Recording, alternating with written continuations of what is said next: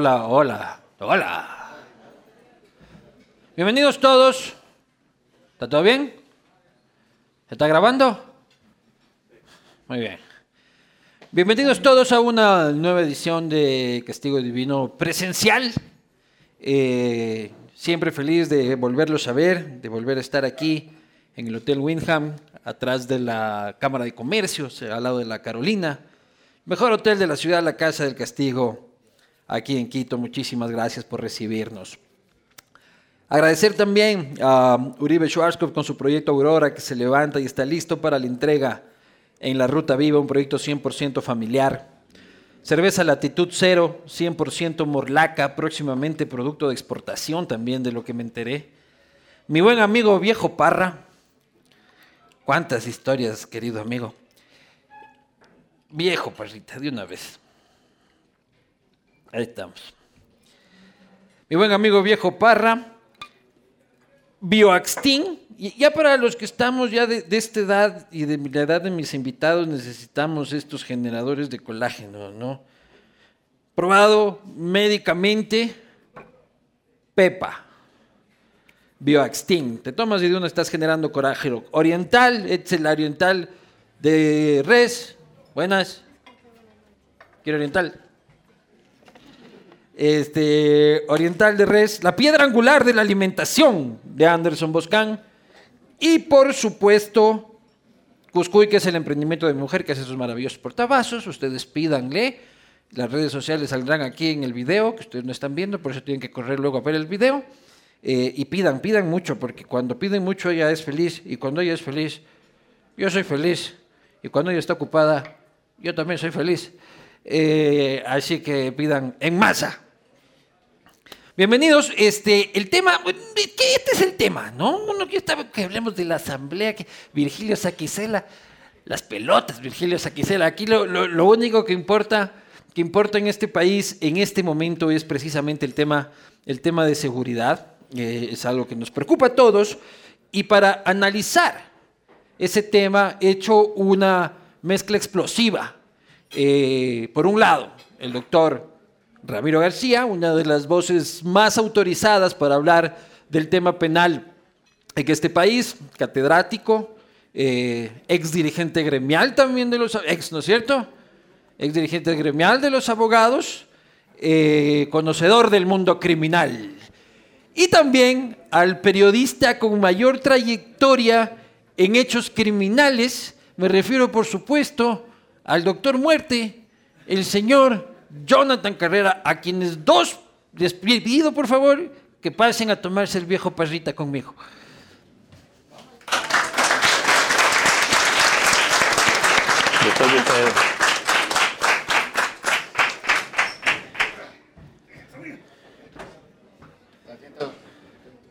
Ah, ah, ya, perfecto.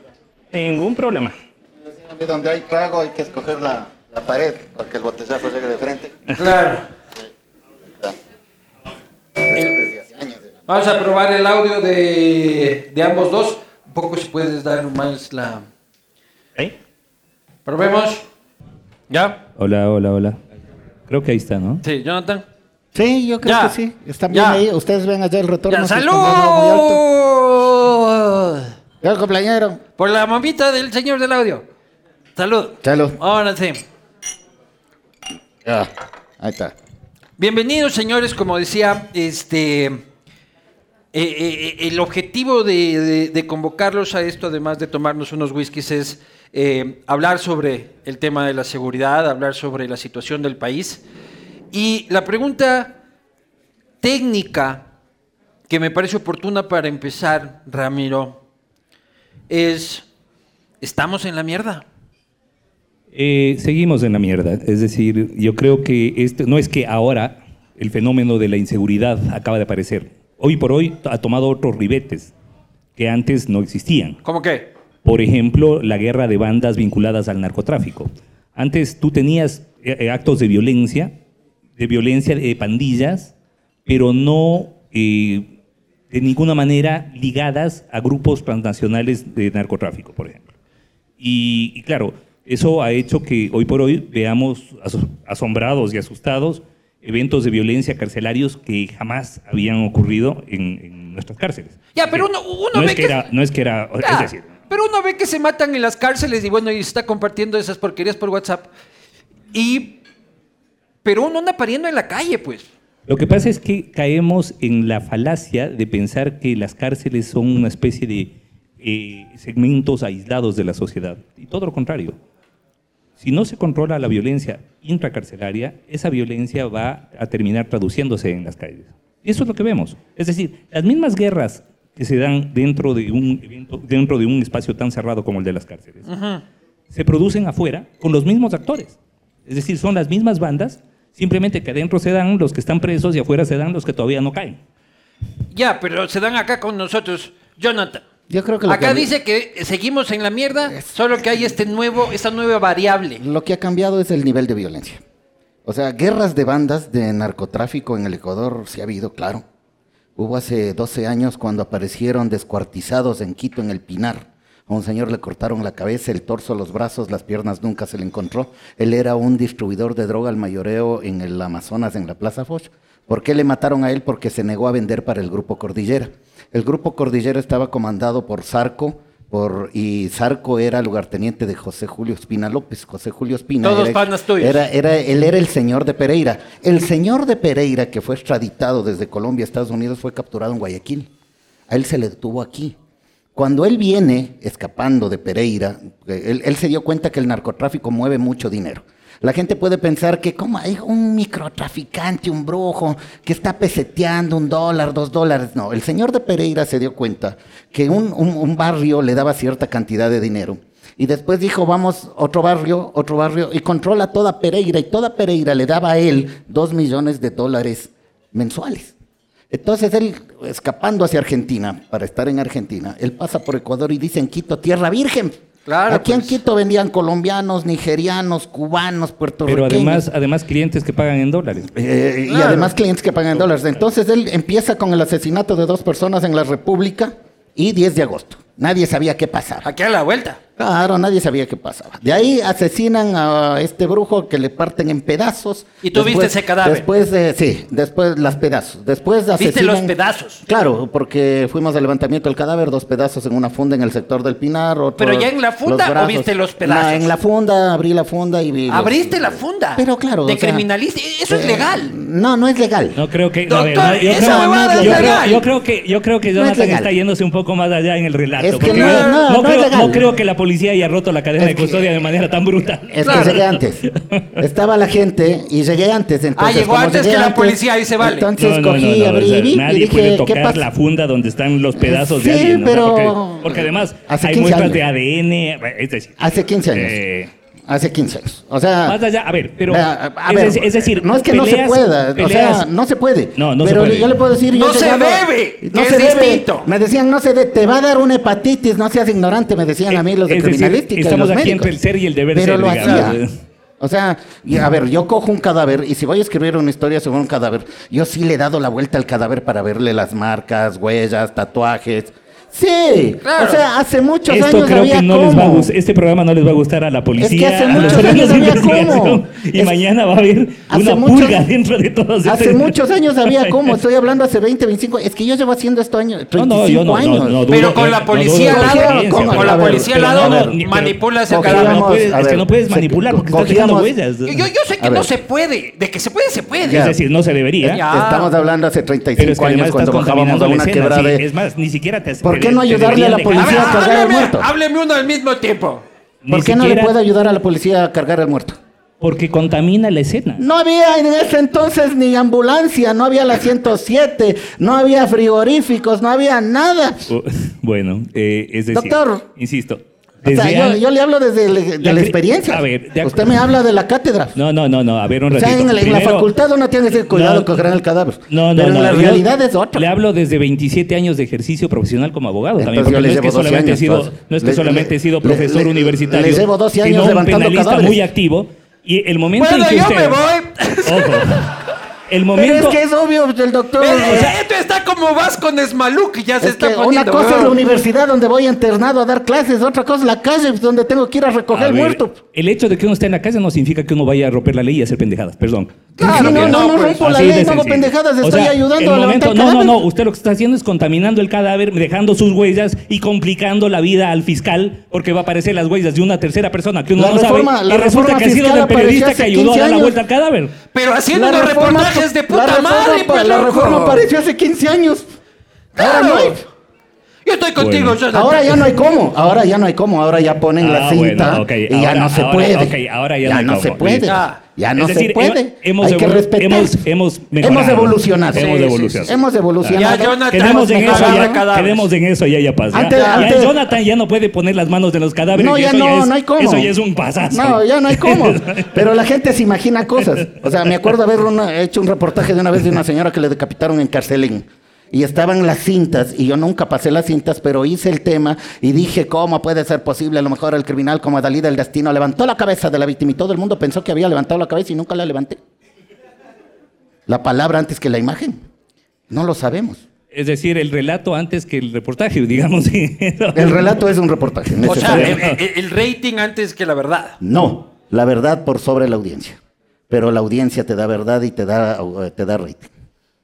Muy si bien, muy cuentas bien. la verdad, la gente te va a creer y la gente te sigue. Si cuentas mentiras, la gente se da cuenta y se va. Si creo que sigo en esto y sigo contando historias de dolor, de amargura, de tristeza, es porque digo lo que siento y digo las cosas como son. El periodista Crónica Roja tiene que ser extremadamente empático con lo que está viendo. Oye. no se tiene que burlar de lo que ve. Uno no puede burlarse del cadáver, el cadáver te habla. La forma en la que dejan el cadáver, flitemas, anatemas, las huellas de defensa, el corte de arriba para abajo, de arriba hacia abajo, eso te puede ayudar a determinar bueno, el tamaño de la víctima, el La- tamaño del agresor, la- todo. La, la descripción de eso no me parece muy empático, la verdad. Es decir, imagínate para un, para un familiar al que le describen cómo estaba el cadáver y cuáles eran las formas de la... Es decir, son detalles que... Pero hay gente que firma, eso, hay hay detalles que, pueden ser súper importantes en la investigación, pero no en el reportaje. Hay gente que firma ¿Cómo- el velorio, cómo? no es empatía. Ramiro. Hay gente que firma el velorio, Ya. no es empatía. Eh, eh, eh, sí, eh, Ramiro, ¿cómo usted, ya no estamos desviando, yo me voy a donde usted se quiera andar. ¿Cómo ustedes, los penalistas, este, más que los académicos, los penalistas que tienen el caso y todo el asunto, cómo lidian con la crónica roja? ¿Cómo, son un problema para ustedes? ¿Les Evitando que den sirve en declaraciones ciertas formas? Y está bien. Mira, a ver, eh, normalmente el periodista de Crónica Roja busca contar su verdad. Eso, digámoslo en positivo.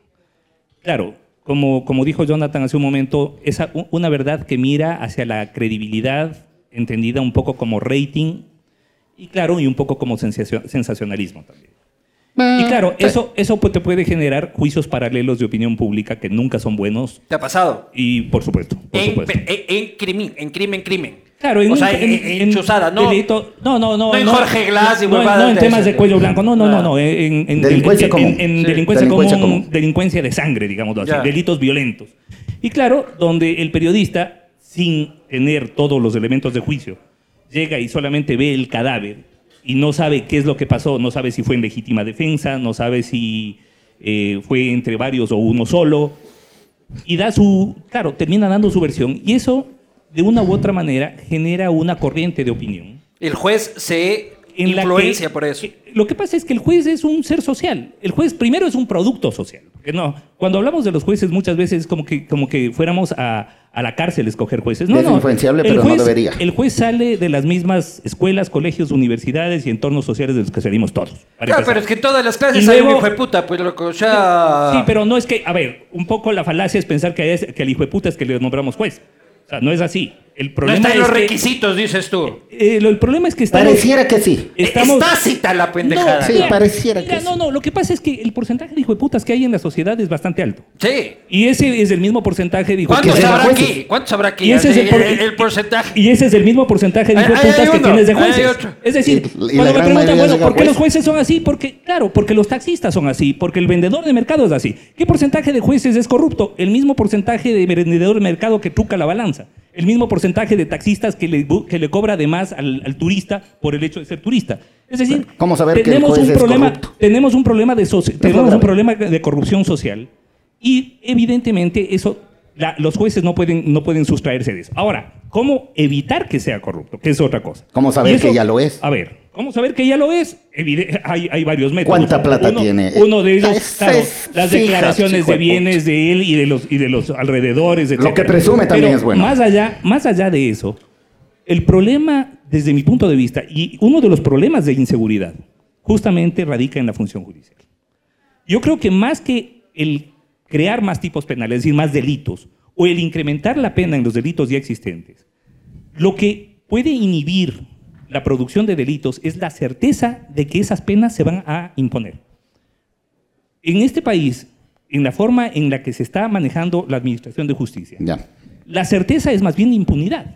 Totalmente. Es decir, si yo cometo un delito y tengo las influencias o el dinero necesario o la influencia política necesaria, O el claro, conocimiento. con seguridad me voy a encontrar, pos- o posiblemente, muy probablemente, me voy a encontrar un juez pícaro que me va a dar la razón. Pero él dice la O no influencia. necesariamente el conocimiento, diría yo. Él ¿Por dice- qué razón? eh, él dice yo la soy punitivista, doctor. Aguántate, aguántate, aguántate, aguántate, aguántate, aguántate. Él dice, él dice la influencia política, pero los que vemos que salen no son políticos, salieron estos 11 que bandoleros que estuvieron dados 18. 18 bandoleros. 18. O sea, esos pues, Pero es que A la ver, ley es así. a- a pues. ver, a ver, a ver, O sea, a les ver, encuentran. A, a ver, ver. ¿por qué salen los Ellos 18? no tienen influencia a ver, ¿por política. qué salen los 18? Es No, que la pero- gente no, pero el grupo- algo. no, pero el grupo- a Tenemos ver, un lo que pasa es que tenemos el un grupo pésimo delictivo Código al que Orgánico pertenece en Integral sí. Penal. Ojo, a ver, a ver, doctor, la verdad, tenemos un pésimo código orgánico integral penal. ¿Por qué salen los 18, que es el tema de moda? Los 18 sale porque hay tres armas. No hay 18 armas, solo hay tres. Hay que demostrar las armas de quién son. Hay que demostrar la materialidad de la infracción penal. Ya, entonces, esta es arma tuya, tú, a ti te enjuicio. Si esta arma es tuya, a ti te enjuicio. Y los otros 15, ¿cómo hacen? Entonces, como en las páginas Soplando, amarillas pasan, como hacen en las páginas amarillas, ¿de quién son las armas? No sé de él. No sé de él, no sé de él y nadie sabe. ¿Qué hace el juez? Vaya nomás, hasta luego. ¿Cuál es el problema? Ver, Pero no hay esa cosa Uno- que les... que- que- que- Uno de los problemas, a ver, uno de los problemas. no les desde- queda un polvillo en la mano del que dispara. No, Sí, no, sí, pero eso es que sí ninguno disparan, es pero para cuando disparas. Pero si dispara, y si Pero no cuando dispara. dispara, y si no disparas, no te queda ese polvillo. A ver, le, encue- le encuentran, pero, ver, doctor, dígame la verdad. A, a ver, ¿Es Jonathan, cierto no es escúchame, cierto? A ver, Encuentran- organicémonos, por favor. Encuentran un arma en una guantera, cuatro personas. Tienen que salir libres los cuatro. Claro, porque no saben de quién es el arma. ¿Culpa de quién es? ¿Del juez o del fiscal? No, de la ley, porque está concebida así. Tiene que eliminarse de una vez por todas las instituciones pro reo. Acabarse lo más beneficioso al reo. Iniciar solamente con lo que beneficia a la sociedad, ver, al reo. Jona- Jonathan, con Dígame lo que, sí. Jonathan, con lo que usted nos Sí. acaba de contar que hacían las investigaciones periodísticas, el primer preso hubiera sido usted, si es que Ah, eliminamos eso. No, O sea, cuidado, porque no está tipificado. Al primero pues. que le- al primero, Pero ¿cómo tienes que, que, no? tipificarlo. ¿Cómo pues. que no? El, no estaba. el- el vulnerable. En ese entonces no estaba. ¿Cómo pues. que no estaba? No Desde hace estaba, rato. pues. No, no Otra cosa es que no se la aplicaron. No, pues no estaba. Pero a ver. El problema. A ver, pero A aquí- ver, aquí- el problema, organicémonos un poquito, organicemos un poquito. Organicémonos un poquito salud Yo creo mejor. que Lo que estamos- pasa es que, pucha, con, Salud. un, con un trago Pero- están así, hijo de madre, ¿cómo será con ocho? Yo creo que estamos cayendo en la falacia seguridad versus garantías, ¿no?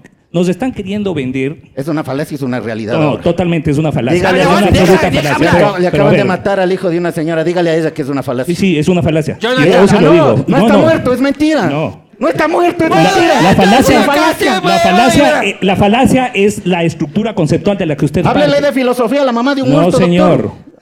Pero qué básico, qué primitivo. O sea, ay, pero dígale a la violada que no le violaron, dígale a la mamá del muerto que no está muerto. Claro, dígale. Por favor, yo creo que. eh, Háblele del resarcimiento por, a ellos. Con todo respeto, pero hasta por respeto al, público. y al Háblele del resarcimiento tenemos que ser un poquito ellos. más elaboraditos. No, no, no podemos ser tan No, primitivos de es- decir, no, ah, es- que está muerto, hay sangre, por lo tanto, punitivismo a, a- a tope. No. Bueno, Ramiro, Y la- vamos. Y la, y la prueba es que los países con mayor nivel de de garantías procesales. No, no, no. Pragmatismo. Los, los países con mayor nivel de garantías procesales familia de son los que tienen menor nivel delictivo. Ya, aguántate un rato ahí. ¿Cuántas veces ha hablado con la familia de un muerto? Aguántense un rato. Varias. Oye, Haga te- te, estoy cuenta, hablando. haga cuenta, tres levantamientos de cadáver cada día Es por decir, 35 con seguridad años. usted, Usted me gana en, más que yo. Con seguridad usted me gana en cadáveres, pero eso No, en hablar eso- con la gente. Eso no le conviene. A ver, hablar con la gente. Jonathan, En explicarle a la gente, en sentir con la gente, en dolerme con la gente y no hablarle a la gente del resarcimiento penal y no hablarle a la gente A de ver, filosofía a ver, de a ver, de tenemos- derecho tenemos- a ver, hablado de resarcimiento penal y de doctrina. también, pues espérate un rato. Pero es que eso es lo que quiere hacer. Ta madre. Quiere hablarle de filosofía a la familia de un muerto. Ya, favor. aguántate un rato. Salud. Vete, salud, salud, brindemos. Salud. No se cabren, no, se cabren. Aguante, aguante. Aguante, aguante, aguante. Espere. A espere. ver, a ver, vamos a tener que organizarnos. ¿Ya? Cuando, a ver, Jonathan, ¿Qué puede hacer? préstame atención. Hable. Cuando el uno habla, el otro escucha. Lleguemos a ese acuerdo básico. Con Ya. eso nos vamos a llevar de puta madre todo el mundo aquí. Cuando ¿Ya? el uno habla, mejor cuando el uno habla, el otro toma. Eh, me parece, me parece, mucha- me parece Ese, adecuado. ese es buen, Que haya, buen un, que trato. haya Ya. un, un alaci- un aliciente. si. ¿Llegamos Si no, a ese compromiso?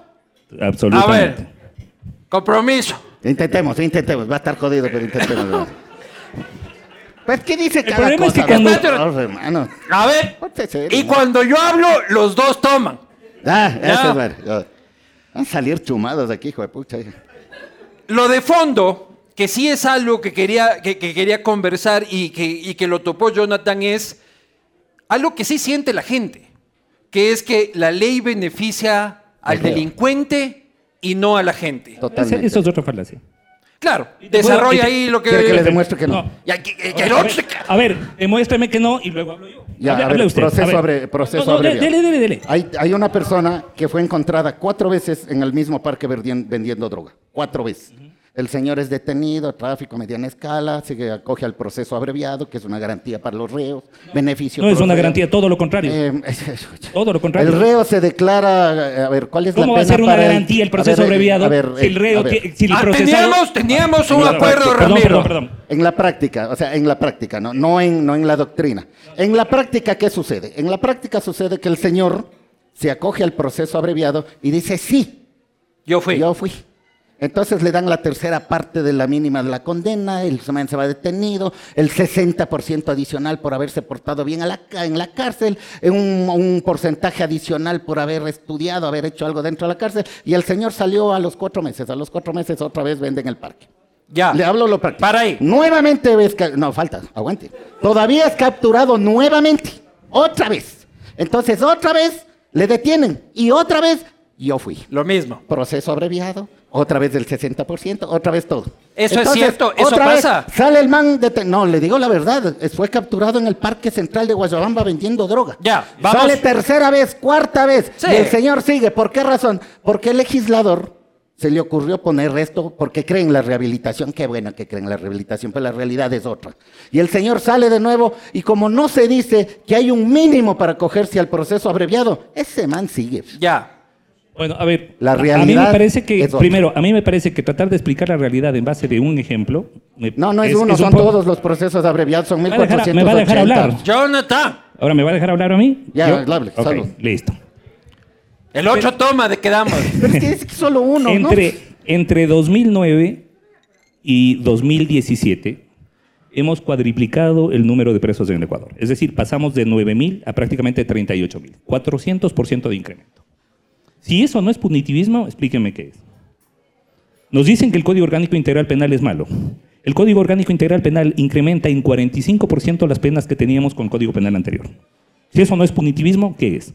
La pregunta es, ¿tenemos una sociedad más segura? Desde mi punto de vista, la respuesta es no. Entonces, a mí me parece bast- bastante estúpido seguirle apostando a una receta que siempre falla. Entonces, ¿qué pasa? Yo salgo aquí de la Carolina y asomo ¿Verdad? un man con una navaja. Entonces- aguántate, Ujú. asomo un man con una navaja y me asalta. ¿Ya? No me mata, me asalta. ¿Qué hay que hacer con ese hombre? ¿Qué hay que hacer con ese hombre? A ver. Si en no es meterlo preso. En lo procesal, en lo procesal, por supuesto, procesarle, meterle preso y juzgarle y condenarle. Ahora, si somos un poquito más elaboraditos y no nos quedamos en el ejemplo del, del tipo que está vendiendo en el parque o del que está la asaltando Biblia. en la esquina, si va- somos un poquito más elaborados, nos vamos a preguntar, ¿y por qué será que esa gente está asaltando ahí? Y vamos a llegar un poquito a la conclusión de que la única forma en que podemos bajar los niveles de delincuencia es garantizando que los sectores de menores recursos Salud, puedan acceder a niveles de vida mínimamente dignos. Sí, Porque Ramiro, es pero- ahí- pero o yo- sea, mientras no hagamos eso, verás, a ver, el, tema de la, el tema de la inseguridad tiene diferentes diferentes soluciones al corto, mediano y Ya, largo pero plazo. déjame decir una en el cosa largo que- plazo, solamente de inversión social es lo que nos puede garantizar un menor nivel de Ya, delincuencia. sin duda, pero yo aquí. Así de sencillo. Yo voy, yo voy acá a la esquina este, y me Educación, asaltan salud. y yo no le digo al delincuente. Yo, no hay- claro. Aguántate un rato. Yo, Yo, no creo le. que es una arista, pero no toda. ¡Carajo! Tome, él habla, los dos toman. Tomen. Ajá, tome. Tomen. Si es que yo voy acá y, y- y me asalta un delincuente, yo no le puedo decir, el man con la pistola en la cabeza, y yo decirle, hermano, cuéntame qué te faltó. No, no, el man está más nervioso que tú. Hermano, No, te el man faltó está- cariño, No, no, te no. faltó educación, ¿Puedo contar una falacia? te puedo dar un trabajito. Posiblemente le faltó el almuerzo, pero no. Imagínate, o sea, una ¿qué, tanta, ¿qué tanta precariedad se necesita para que una persona salga a jugarse la vida o a jugarse la vida de los demás por un celular que va a malvender en 40, 50 dólares?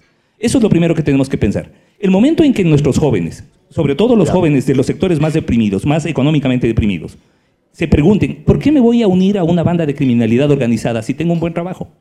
E- La falta ese, de ese momento, ese momento delincuencia. tendremos mucho menos de delincuencia. Y ahí estás de el acuerdo. Problema, Eh, el problema es que el problema es que queremos, no. queremos mantener una sociedad mega inequitativa y queremos a la vez soluciones mágicas para los problemas de inseguridad. Eso no existe. Yo creo, yo creo, honestamente, sí, salud, trabajo, educación, todo lo que quieran. Pero hay, hay una cosa que no nos estamos dando cuenta. Ya hemos, llenado, ya hemos llenado las cárceles, Salud, ¿no? doctor. 400% de Salud, incremento. doctor. Tomen, aguante, estoy hablando. Entonces le cuento lo siguiente. ¿Por qué creo yo que la educación es un factor, pero no es determinante en la delincuencia? ¿Por qué razón? Porque cada año salen muchachos graduados de las universidades que no tienen trabajo. Entonces salen cada año 20 mil jóvenes Inserción sin laboral. Sí, y no veo 20 mil ya están de delincuentes. acuerdo de algo. Ah, no, no, ya no, no, están de veo acuerdo. pues 20 mil delincuentes yo en la calle. Yo no veo todos los graduados de derecho saliendo a robar porque no tienen trabajo en las oficinas jurídicas. Algunos a no ser- A no periodistas. ser que se hagan jueces. a no ser que se hagan jueces. Hacen Y de jueces. ahí Crónica sí. Roja. Conozco más de uno, ¿eh? Sí, pero por supuesto hay gente que hace mucho dinero en el periodismo. Pero hay, por ejemplo, abogados, penalistas sobre todo, que yo conozco, profesores que decían nunca he perdido un juicio. A todos mis clientes les he cobrado. Y es cierto. ¿Cuándo pierde un juicio un abogado si siempre cobra? Ahora el Nunca. problema somos los abogados. Jamás. A ver, Jamás. un ratito. O sea, ya, No, no. vamos No, no, la mira. vámonos, vámonos. Le estoy diciendo cómo funciona la podríamos realidad. dar mejores argumentos. Entonces, Ya. no, no son, no, es real. Yo no veo a nadie Pero vos le que porque puteaste está primero. enfermo, que porque Ya, está el- el enfermo, man te respondió que porque está también. enfermo robe. El, el delito famélico no existe. ¿Quién dijo? Este es un cuento del izquierdismo, el delito famélico. Bien, vamos. Vamos a ser reales. o sea, Vamos, lo- vamos. Los, los cuentos de las universidades en la calle es otra cosa. Es decir, aquí no están planteando lo real versus el Vea, cuento. sí, pues Ya, es que doctor. ya volvimos a la misma mierda, pues, pues. Llevo años, ejercí el derecho cuando era Wambra. Ejercí el derecho. Tuve la oportunidad de defender algunos casos jurídicos penales bastante interesantes. Ya, ya, ya, aquí no Y yo estamos viendo quién la tiene más grande. Y yo, y yo, yo hacía lo mismo que usted. La carrera. Cuando, cuando llegaba alguien y llegaba un periodista, yo llegué y le dije, no declaraciones al periodista. Perfecto, así es, es normal. Ya, perfecto. Vale. cierto. Bueno. Ya. Es cierto, doctor. Quietos ahí. Cada quien en lo suyo, normal. Quietos Salud. ahí. Salud. Salud. No tiene el doctor. ¿Cómo puede ser posible que Puta no tenga? madre. ¿Qué Eh, Eso sí pasa? es, eso sí es no hay posibilidades para que invitan. Dele al doctor, hijo. Pero además ha ejercido el derecho. Sí. Ya va, sigues peleando. Chucha madre, vos también. Está buenazo Tú, eso. tú también das Pero, papaya. ¿por qué pues, le duele? hermano. No, no, ¿cómo? O sea, cómo no entiendo por qué le yo, duele. yo sigo ejerciendo el derecho. A mí sí me fue bien y sigo ejerciendo el Sí, derecho. un distinguido colega suyo me daba la firma y nunca Ah, bueno. me dejó la firma hasta cuando hasta cuando Y no me firmó. hubiera hecho ¿Quiere que, quiere- Roja, quiere ¿no? que le diga, quiere que le diga cómo funciona? ¿Cuántos gestores legales existen a los cuales prestantes abogados les dan la firma y ellos son los que ejercen? Ya. Doctor, el lechuguismo, el uchecismo había existido creo, siempre. creo que Doctor. Creo que ¿En qué- estamos en qué hablando- burbuja ha vivido? Esta- sí, yo no sé en qué burbuja he vivido yo. La verdad. pero he sido dos veces presidente del Colegio de Abogados de Pichincha y dos veces presidente de la Pero Federación bueno. Nacional de Abogados, como para que, con Pero todo no respeto, sabe, me un ustedes a explicar de- cómo funciona el ejercicio Pero por profesional. supuesto que conozco un montón de gente, si quiere le Bueno, presento. creo que tiene que cambiar de amistad. mi Saben, estimado saben- no, saben mucho de Ya, derecho. Jonathan. Sabe muchísimo. Ya. Saben mucho más que abogados. Quietos. Y es real. Dios mío, hijo de puta, ni con Abdalá sufrí tanto yo en un castigo. Qué bestia, pa. Qué complicaditos los He- he- muchachos. He, visto ministros jueces de la Nacional Ya, Corte Suprema en ya. ese entonces. ¿no? Puta. Dejen respirar. Volvemos a la ca- a- a- al orden natural de las cosas y, Y te- yo, yo he tratado de mantener el Verá, vamos, va- vamos, no, yo a, no he dicho nada grosero, por favor. ya, vamos a hacer una No cosa dicho que nada grosero. eh, eh, el acuerdo Yo- yo inicial cuento no nomás. Está mal. Salud, salud, salud. Está buena esto. Salud. Ya. Salud, salud. Verán, buena señores, suerte, está tú buena tienes suerte. este vaso vacío, limpio, tuyo, sin COVID. Usted tiene, señor Carrera, este vaso limpio, sin COVID. ¿Ya? ¿Sin qué? Sin COVID. Ya voy a contar lo que me pasó contigo con el COVID, hijo de puta. El que rompe la regla de No, yo oro. no que- le. Espérate un rato. El que rompe la regla de oro se tiene que tomar un shot de whisky. Sin agüitas, sin nada. Yo le pongo en el suyo, yo le pongo en el suyo. El que rompe la regla de Ya estoy inter... tomando puro. ¿eh? Me parece que es. Jonathan va a salir arando.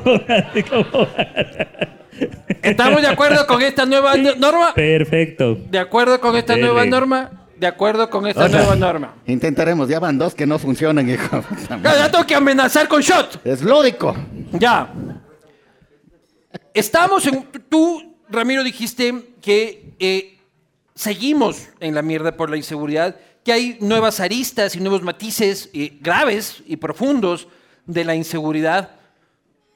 ¿Hay retorno o este país se fue a la mierda? Porque yo siento. Chuta, estamos y- jodidos, y- y- ¿verdad? y seguramente sí eh, equivocada o, o- o basada en información que yo tengo, que nosotros ya hemos pasado a un nivel de Colombia, ya hemos pasado a un nivel de México y tendremos que vivir con una cabeza cortada aquí, con un secuestro acá, con un sicariato a dos Y ya cuadras está pasando.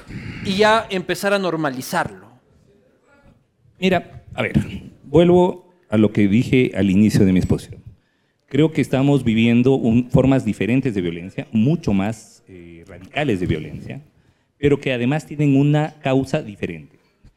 Y como la fiebre no está en las sábanas, uno tiene que ir a, la- a las causas de la infección para curar. Totalmente de acuerdo. Entonces, no es lo mismo la violencia que tú tienes, por ejemplo, si es que sales y en la esquina te asaltan por el celular, que la violencia que tú tienes entre grupos de criminalidad organizada que se disputan. eh, Pero mi pregunta, ¿hay que se retorno? disputan rutas de narcotráfico. ¿Hay retorno? ¿Hay retorno? Sí, por supuesto. Es, de- es más, Colombia, por ejemplo, nos ha demostrado de una u otra manera que hay retorno.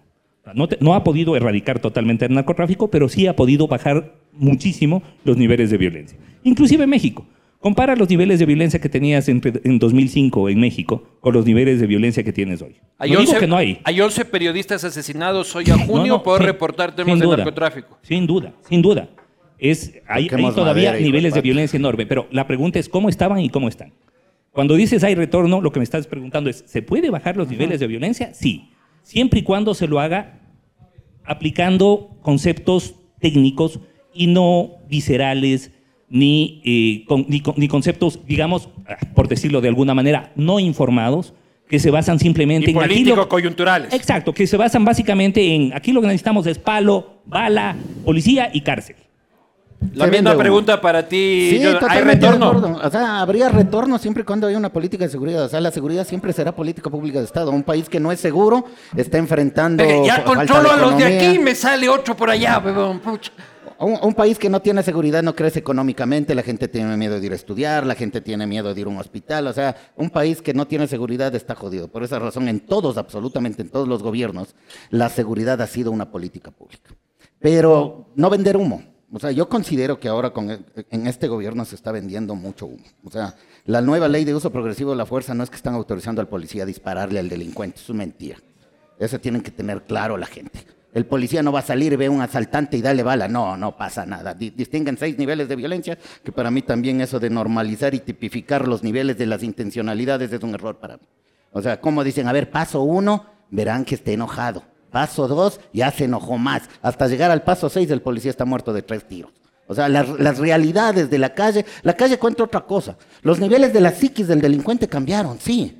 Ese es el problema. Antes había una suerte incluso, qué sé yo, qué les puedo decir. Antes había una suerte de, de- ciertos códigos de actuación o de norma éticos dentro de la delincuencia que eran diferentes. El delincuente mataba en sitio. Los choneros mataban en sitio, los choneros nunca levantaron y se llevaron. Casa de Topaco de los sicilianos nunca mataron en sitio. Quienes levantaban, se llevaban y votaban en sitio eran los rusos, eran Ya. los. Ahora ellos matan en sitio y no les importa que esté acompañada esa persona. Matan delante de mujeres, matan delante Sin de niños. El nivel de Lo que dice que Jonathan eh, eh, es un tema que es este, precisamente un tema de debate que es este famoso uso progresivo de la fuerza y que los políticos en la asamblea dicen ya está, lo hicimos, solucionamos tu problema, el uso mentira. progresivo de la, de la fuerza y la gente sí siente como que es tenemos el recuerdo de la chica de Ibarra, que es de donde empezó el tratamiento de esta ley, donde vimos a los policías, 10 policías ahuevadísimos. Es nueva, doctor, la ley, no es de lo ¿Puedo- del rey de hablar? Ibarra. Claro, le toca. ¿No es cierto? Eh, No es, eh, es nueva, eh, no es de Ibarra, ¿no? ¿Qué cosa? El tratamiento de la ley de uso progresivo de Ahí la empezó fuerza. el No es debate. raíz de lo de Ibarra. A ver, a ver, a es nuevo, más bien, diría yo. La ley de uso progresivo de la fuerza acaba de aprobarse por parte del legislativo antes de ayer, me parece, y ahora eh, pasará para, para veto del presidente. Pero, a ver, el tema, concuerdo con Jonathan en que nos venden humo, en, Salud el, por en eso. el sentido Puta madre. Estamos sentido de en que- algo, ¿ves? Eso. Salud, doctor. de que un poco estamos lloviendo sobre mojado. La legítima defensa de terceros existe desde hace años, N años. mucho antes del, del COIP, con el Código Penal inclusive. ¿Cuál es el tema? Que nuestros, por ejemplo, lo que pasó en Ibarra, tú ahí no es que faltó norma, lo que faltó es, Huevos. más que eso, entrenamiento. Y un Lo que viste de huevitos es- también. Sí, lo, lo que pasa es que, claro, cuando tú entrenas, cuando tú estás bien entrenado, es como cuando tú vas a un examen bien estudiado. Te lo bajas de un tiro al Te lo bajas de un tiro. Exactamente. Entonces, bien entrenados, los policías no hubieran actuado o no hubieran dejado de actuar como, actu- como, como debieron Pero era un hecho, ¿no? entrenamiento de no sé si es que le voy a dar o era un entrenamiento de no sé si me voy a ir preso. No, no, no. Eh, perdóname, eso es una excusa. Tienes a cinco policías apuntándole a un tipo que está con un cuchillo durante media hora y ninguno le pudo meter un, met- meter un tiro. Eso era legítima defensa de terceros fija. Y a ningún idiota se le hubiera ocurrido decir que esto era un asesinato y no una legítima defensa de terceros. Entonces, no es que necesitas más norma. El problema es que la Pero eso institucionalidad solo aplica, la legítima defensa de terceros solo aplica para la policía. pa- aplica para No, cualquiera. para todo el mundo. Si es que Para yo cualquiera. te veo a ti Para y, todo el y- mundo. Es que yo veo que te están asaltando a ti y yo tengo un palo, un cuchillo, una pistola o lo que sea, yo puedo utilizarla en defensa tuya. O sea, esta onda que está de moda de atropellar delincuentes, que me encanta. Este. Que cuando le ven a la gente asaltando, la gente le lanza el carro y le pasa por encima. Eso es legal. Sí, sí, totalmente legal. Podemos Lo- recomendar a la gente atropellar A ver, a ver, no vamos a recomendar a la gente El atropellar. lo que podemos Ramiro decir. García. Ahí está, ahí está. Su Ahí está, hijo decano de la Facultad de Dice Derecho que, de la dice, que Universidad la, Central. dice que la utilización del vehículo como arma en caso de defensa de Se un está haciendo tercero para atrás. es legítima y por lo tanto se, Se está justifica. haciendo para Sí, atrás. sin duda. No, yo no hago para atrás. Que viene a decir atropellar choros es legal. Atropellar choros es legal si el En rato que es- cuando están choreando, porque otra cosa es perseguirle al choro y atropellarle cinco cuadras más allá. Eso ya no es legítima Es que en defensa. flagrancia eso le es atropella a la víctima eso es homicidio puro y duro. Claro, es como, es que es como meter un camión dentro de Pero la es que- Revolución Ciudadana, ¿no? Si o le- sea, si, si le atropella ¿no en les flagrancia, encontraron robando le el atropella a la víctima también, pues. O sea, eso no se dan cuenta. a ver, ya interrumpiste, carajo, ya interrumpiste. No, Póngale el shot, póngale el shot. no, en este mismo. No, no, este, no, este no. es el del castigo, tienes que tomar de hay, que, aquí, hay que diferenciar. A ver. Ya. Pero seco y volteado. seco y volteado. Bueno, seco y volteado, seco y vos, volteado. vos incrementaste el tuyo. Vamos. Bien. Por lo menos cumplió. ¿Cómo se nota que levanta cadáveres? Qué- qué que. O sea que esta ley es puro cuento, Ramiro. Mira, más que puro cuento, yo creo que estamos en un momento en el que en el derecho penal, claro, filosófico, como dice Jonathan, estamos hablando del derecho penal simbólico. Es decir, la gente lo que quiere es símbolos. Lo que quiere es sentirse segura.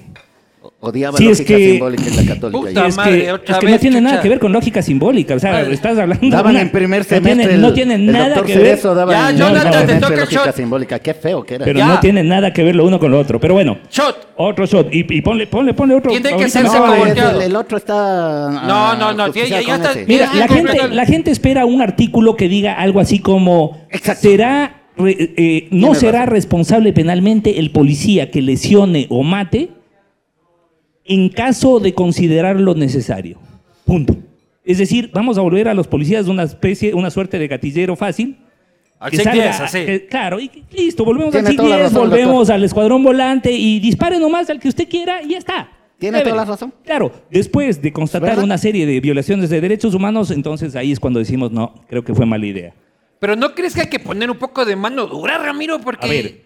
Se, sí, se nos están sí, sin trepando duda. estos hijos de putas. Sin duda, a ver, Ya por supuesto, treparon. pero... Ya, ve, esta mierda, loco, ten. Te Vuelve- toca, vuelve- Jonathan. vuélvele a poner, le falta un shot. Te Acaba- tienes que tomar. tome. Digo, eh, hable, Sin hable. duda, Jonathan, mano dura, prometiste. pero mano dura donde se debe. ¿Cómo es posible que tienes jueces? No me estés hueveando que voy a seguir jodiendo. Te toca pegarte el ¿Cómo shot. es posible que tienes jueces que dictan habeas corpus correctivo en favor eso, del ¿verdad? líder de los choneros ¿Verdad? diciendo que está enfermo psicológicamente? Ya, no me jodas. O sea, ese, eso, por ejemplo, ahí es la mano dura. ¿Verdad? Ahí es donde tienes que poner mano dura. No mano dura al ciudadano. Al juez. Bien, está. No, tiene todo razón. lo contrario. Al narco que está Por supuesto, consiguiendo el labias. Al juez que está favoreciendo al narco, porque tienes Sí. También. Claro, tienes a un delincuente razón. que está condenado por narcotráfico, que está condenado por asesinato y que está condenado por 18 delitos más. Y resulta que justo al juez se le iluminó que Tiene había razón. garantías en ese tema y, se- y- y- y- y otorgó garantías. cuando a la doctor. mayor parte, cuando a los, al 99.9% no, les dan. Así Entonces no me jodas, ahí no es que tienes un juez Ya, garantía, pero tienes un juez pillo. ya, y Ramiro, yo te digo, Deporte nacional ahora pedir habeas corpus. Deporte nacional. Bueno, ya, todo el ya- mundo ya se acabó, ahora. ¿no? Ya se acabó, porque ¿Verdad? claro, Tienes razón. todo esto, Es todo esto, todo esto de dejó, por un lado, ojo, precedente. un precedente, por un lado, clientes que tuvieron que volver a la cárcel. Explícale a un narco que tiene que, después de haber pagado lo que seguramente pagó, Pero tenemos tuvo que al- regresarse a la sé, cárcel. sé cómo decir, al vicepresidente eh, a medianoche y de- en un lugar ya, ajeno. ya pendejada, pendejada. Hay que Oye, ya vas cuatro shots. Claro, el que- problema, va, el ya, problema ya, es que ya. tienes, claro, tienes un- acusar de que tenemos un sistema Ramiro, garantista. eh, Ramiro, perdón, yo, eh, este sí, te entiendo, te, te entiendo cuál es tu punto. Y tú dices que los jueces esos tienen que ser sancionados, además del Mano narco. dura ahí, sí. Pero entre el juez y el narco hay un narcoabogado, que es el que lo logra.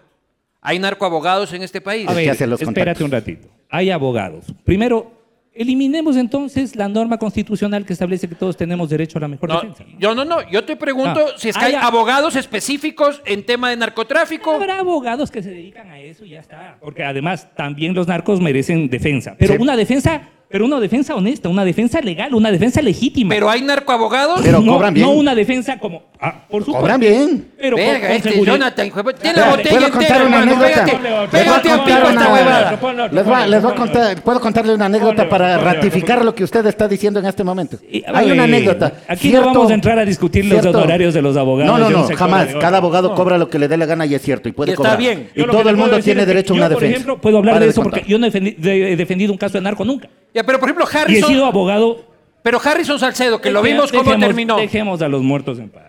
No, no, no, pero eso demostró el de que es otro existe. caso diferente. El problema es que, a ver, oye, Y sus videos con No, no, armas no. y con Mira, chicas y el que yo problema, soy más arrecho. el problema es Murió que por ostentoso, Uno diría de yo. los problemas, no, no, yo creo que no murió por ostentoso porque no es que dijeron, ah, está haciendo TikTok, le voy a matar. No, No, no, así, no. así no funciona. Me refiero a ostentoso a otra No, cosa. no, no, no. Las partes de Ya, inteligencia. El problema- aguántate, ten, a pico, hermano. Te voy a poner un ¿A quién biberón aquí, hijo de pucha, para El que- problema ¿A quién corta con el narcotráfico y los abogados que están alrededor del narcotráfico es que muchas veces las contradicciones en las que entran los profesionales con sus defendidos son de tal manera que lo más peligroso para ese abogado termina siendo su cliente.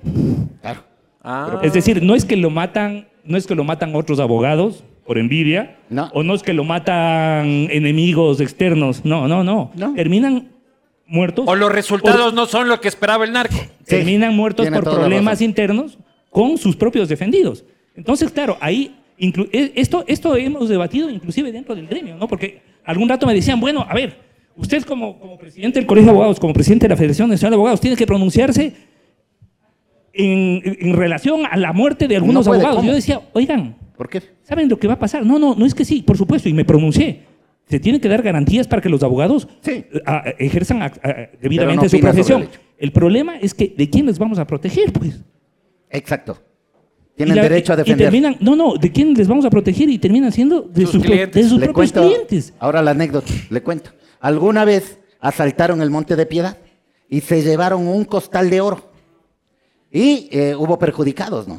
Capturaron a los delincuentes. Entonces, cierto doctor en jurisprudencia muy recontra que conocí, que no les voy a dar el nombre, que debo conocerle usted, profesor de tres universidades, abogado en derecho penal, una eminencia. si- si no está aquí, no lo nombremos. Sí, no, jamás, no lo haría nunca. Entonces llegó y me dijo, Jonathan, ¿cómo está? Le digo, doctor, qué gusto.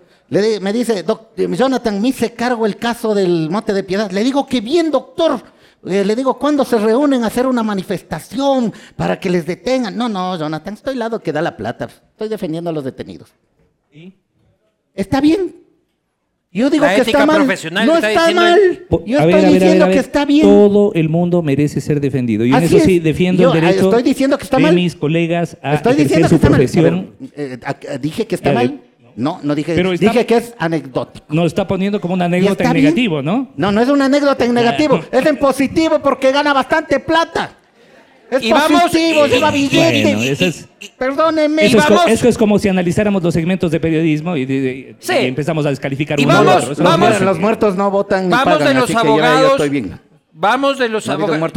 Jonathan, ¿no? ya te estabas portando bien. Está pidiendo otro shotcito, pero yo creo que ya, ya, ya, ya, Ya. ya. No, ya no. ¿Quién- ay. Dele al doc. El doctor no tiene nada, Pero, pero, se pero no se respeta ¿Por qué para se que vean que no hay institucionalidad tampoco en el No castigo se de A ver, ahí- ahí interrumpiste tú, que loco. baraje. No, no, yo no he dicho nada. Eh, ella estaba hablando, interrumpí. Ah, Como quieres que cumplan, vos eres un tipo de derecho, hermano. Está bien. No, era shot. Es Todo- igualitario, me gusta porque es igualitario. A ver, es que yo tomo con hielo. A ver, a ver, shot. de- de- de- Es igualitario, está bien. Bien, bien. Ni el, ni el aguante ni la garganta del, del Jonathan. No, calle, no sea así, hijo de pucha. Ahora sí hace el santo y puritano. No, nunca, bien, jamás. Tanto pata. jamás. Es No, más, por favor. eh, si, hay, si, hay, si hay algo que me... me- Yo sí puedo decir No me- algo. no Jamás pasa- en mi vida he tomado un vaso de licor. Jamás en mi vida he la- tomado un vaso de licor. Puras botellas nomás. nunca he tomado solo. Nunca he tomado Un solo trago. Nunca he tomado solo. Yo me Nunca llamo Jorge un solo Jonathan. trago, Pongo dos vasos. Salud. Jorge. Salud, Jonathan. Tomar solo es solo de locos, hijo. Esa está Además- buena. Yo me llamo Luis Eduardo. Además, Eso está como- borracho. Años bebiendo ver, con mi amigo. Eduardo. Tengo, tengo, tengo, tengo un querido, tengo un querido amigo que trabaja conmigo. Saludos, se llama, es, es Manaba, se llama Maquinley, Maki. El Maki, pues me decía, trabaja conmigo desde hace algunos años, y me decía, yo, don Ramiro, ya no tomo, ya soy otro hombre. ¿En serio? Sí, dice, el problema es que ese otro hombre también le encanta el trago. O sea, así más o menos está esto. Es que además, recuerden la famosa frase, ¿no? Borracho no es el que toma una cerveza al calor del día. Borracho es el que tiene ebria el alma y bebe todavía. ¿Ves? Salud. Salud. Y después, ¿por qué le dicen poeta? Claro. Vamos a pasar de los abogados a los uniformados. Tenemos una policía altamente corrupta. Unos militares altamente corruptos, Jonathan. Sí, ¿Cómo es que- podemos confiarnos de que nuestra seguridad va a estar en manos de chapas narcos, de milicos narcos, de chapas que le ponen a Don Nasa, de milicos que le ponen a Don Nasa? Es otra cosa. No, ya para mí la pirámide de Don Nasa es una pirámide de lavado. ¿Ya? Sin duda. Sí, Sin pero duda. es que ahí la tipificación es otra, doctor. ¿sí o no? El que invierte es considerado víctima. Sí. no- No, no, y no, debería no, ser no. al revés porque eh, eh, eh, el Por usurero ejemplo- es el que da. Sí, Claro. sí hay, hay tipo penal para el militar que invirtió. Es usurero. Entonces el, el no que hay. invierte sí. El que invierte, claro, Solo que es, decir, pobrecito y ahí le estafaron. Pero bueno, no quiero ir por ahí. ¿Qué tan infectada está nuestra policía, Bastante Jonathan? ahora, demasiado diría yo. ¿Más ahora, que nunca? Ahora. an- No, de más que antes, vida, sí. de toda la Pero vida. más que antes. O sea, antes hablábamos de que había No unos hay- mil, dos mil. que yo Ahora son. ¡Ey! Ya, ya. Pero ya, pues, chicatún. Mi doc no parece abogado. Eh, Es que le doy la razón al doctor, es cierto, ahora es terrible la policía. el No, no, no, a ver, yo no, no he dicho que no, había yo acá- no he dicho que no hoy, No, sino que de hace rato. No, pero claro, o sea, por ejemplo, Telmo Castro le hicieron, a Telmo, a Telmo Castro le hicieron hasta un corrido narco, ¿no? Por si acaso. Telmo Castro traficó como cerca de 800 toneladas de clorhidrato de cocaína. Eh, eh, Telmo Castro era considerado uno de los brazos ejecutores del cartel del Pacífico. Entonces, vamos, en el Ecuador el cartel del Pero ¿por qué dices que la policía Pacífico está hoy más, trabajando. in- más infiltrada Porque que nunca? naturalmente los, los narcos necesitan tener organismos de control y autoridades dentro de sus filas para poder enviar la droga que envían. O sea, eh, la, la- la droga que Pero se eso ha sido siempre, ¿por qué 10 ahora más? Porque el- cuando reclutas a alguien que es teniente, ese va a ascender a coronel. Y siempre, toda la vida va a estar ahí. Bueno, y no. vas a necesitar Los mismos otro, gringos hablan de otro, y otro. narcogenerales. Y yo creo que ahora existe una mayor impregnación del narcotráfico en la sociedad. Y eso hace que vaya permeándose en las diferentes instituciones. Es decir, ahora tenemos mayor permeabilidad a nivel de jueces, de policías, Indudable. de militares. Es más, si tú te pones a ver, no hay operativo grande en donde caiga una red de narcotráfico, donde no haya por lo Verdad. menos uno o dos policías o uno o dos militares en servicio activo, además. Estamos en la hueva. Tienes razón. Mira, vuelvo y repito. A ver, esto yo creo que nos lleva a otra discusión. Ya tenemos, está claro que el narcotráfico es un generador de violencia y de delincuencia. Creo que en eso estamos de acuerdo, todos, ¿no es cierto? Sí. Ok, la pregunta es, ¿cómo Salud. lidiamos con el narcotráfico? Entonces, la receta desde hace más de 40 años ha sido, vamos a la guerra contra el narcotráfico. Y eso lo que nos ha dejado es un desangre, primero en Colombia, en la Colombia de los 90, en el México de los 2000, y ahora estamos nosotros ya asomando la cabecita. ¿no? Plan Ecuador dijo Lazo ahí cuando le preguntaron y luego mí- se repitió. A mí, claro, yo creo que, a ver, si vemos el resultado del plan. Colombia, lo último que deberíamos proponer es un plan Ecuador, creo yo, con todo el, el- el aprecio. De acuerdo. Y entonces yo creo que ya es hora que empecemos a, a repensar el narcotráfico y la lucha contra el narcotráfico. Ya lo ha hecho eh, Yo te- Holanda. yo tengo la y solu- y- la solución. Y regionalmente ya lo ha hecho Uruguay. Claro, legalicemos toda la huevada. Porque, eh, este. No, no creo. A ver, ahora voy a decir yo cuál es Bueno, mi punto. Ya. No creo en legalización de eso. Salud. Uruguay legalizó este, para uso recreacional la marihuana, que ya Pero la no, solo, pero no solo eso, sino que el Estado ahora es el vendedor. Sí, y está bien, la, ya, la, pero la marihuana... eh, La. ¡Oye, Qué oye! Y la la la, y la la la, y la Interrumpió, la la. interrumpió, interrumpió, ¿no es cierto? Yo, yo me sirvo porque veo que he tenido la mano así. no. A ver, está sirviendo como que estuviera dando la vuelta al cadáver. y mira cómo se pone él el sapo vivo. Oye, y miren al sapo cómo se pone el ma- Puta, te jodiste, ¿qué crees que estás aquí? En la PJ, a ver, tema ahí. Lo que yo digo es de que eh, los uruguayos legalizaron la marihuana. La marihuana ya no es un producto importante en el narcotráfico porque los consumidores de marihuana cultivan su propio producto. Porque la que viene del narco viene chola, viene turra, Mezclada. viene meada, viene tal y cual. O sea, el buen marihuanero tiene su planta de marihuana, ¿ya? Tú no puedes tener un dispensador de cocaína en Cumbayá, ¿ya? Entonces, por lo tanto, ahí sí funciona el narco. La solución, la única solución, porque siempre va a haber narco, es legalizarlo todo, hermano.